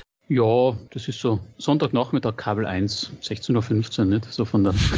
das ist jetzt gemein, aber nein, er ist, er ist schon nett und unterhaltsam, weil er ist halt ein bisschen albern. Kommt mir halt vor. Auch hier nur völlig subjektiv. Da gibt es schon ganz andere Kaliber bei Clint. Der ist eben, ist erstaunlich, dass du das gesagt hast, dass der so wahnsinnig erfolgreich war. Der hat halt wahrscheinlich wirklich den, den Ton der Zeit damals getroffen, in der Bandit-Zeit und Highway ist die Hölle los und so. Aber mir ist er insgesamt einfach ein bisschen zu, zu albern. Ja, ich fand ihn, äh, fand die beide sehr unterhaltsam. Ich kann gar nicht sagen, welchen ich von beiden besser finde. Fand die beide sehr unterhaltsam. Gut, gehören auch in die Sammlung, habe ich auch in der Sammlung, aber äh, eben halt, also nicht in die Top 12, weil es einfach dafür zu starke Titel gibt. Ja, dann haben wir noch die letzten Filme, wollte ich kurz eingehen. Die Mule von 2018 und 2021 kam Cry Macho raus. Eastwood mit 91 Jahren noch vor der Kamera wie hinter der. Cry Macho haben wir alle, glaube ich, noch nicht gesehen. Die Kritiken sind nicht so gut. Und The Mule fand ich gut. Würde auch sagen, das ist so ein 7 von 10 Film. Hat mir schon jo. gefallen. Aber eben, ja, 7 von 10 Leute, da wird es dann halt eng, um in der Top 12 zu kommen. Also ich habe ihn noch nicht gesehen, aber kann man, kann man anschauen, oder? Sozusagen. Ja, die Mule, also Eastwood spielt schon so, ich sag mal, das ist die Weiterführung von Gran Torino. Sein Charakter mhm. äh, macht so ein paar Drogendeals und soll ja auf eine wahre Geschichte basieren. Deswegen, der ist schon unterhaltsam. Eastwood spielt auch sehr gut, auch wenn er schon etwas klapprig jetzt in der Rolle ist. Ich meine, klar, auch da ist er dann 88. Das ist ja Wahnsinn, wie fit der Typ ist. Oder, Kevin? Ja, ich fand ihn auch gut. Aber na klar, er spielt auf wahren Begebenheiten. Es ist halt ein Eastwood, der 88 ist, ja. Also, und das Finale ist ist dann halt dann doch eher unspektakulär. Also es ist jetzt ein Film, den man jetzt meines Erachtens nicht unbedingt im Kino sehen muss, aber den man sich durchaus mal anschauen sollte. Also gerade so als Eastwood-Fan, da kann man nichts verkehrt machen. Finde ich zigmal besser als Back in the Game zum Beispiel. Der sagt mir gar nichts. Was ist Back in the Game? Regiearbeit von ihm auch, genau. Und da ist er auch dabei. Das war Baseball, oder, Kevin? Den habe ich, glaube ja, ich, hm. genau. Hey, Baseballfilme. Ja.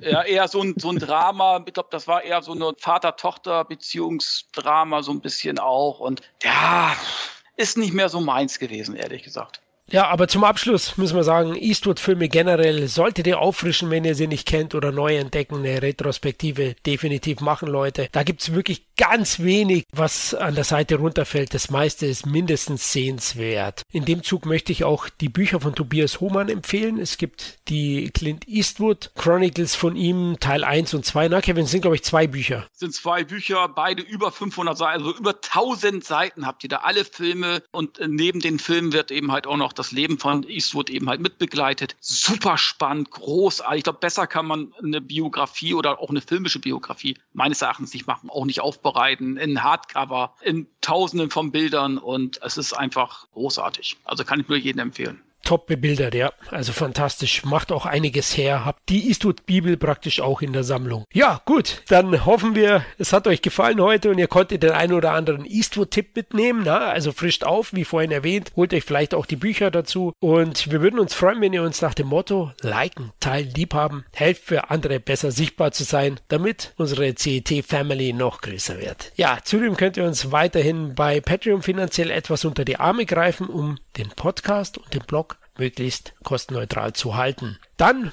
bis zum nächsten Mal, macht's gut, ciao. Tschüss. Ciao.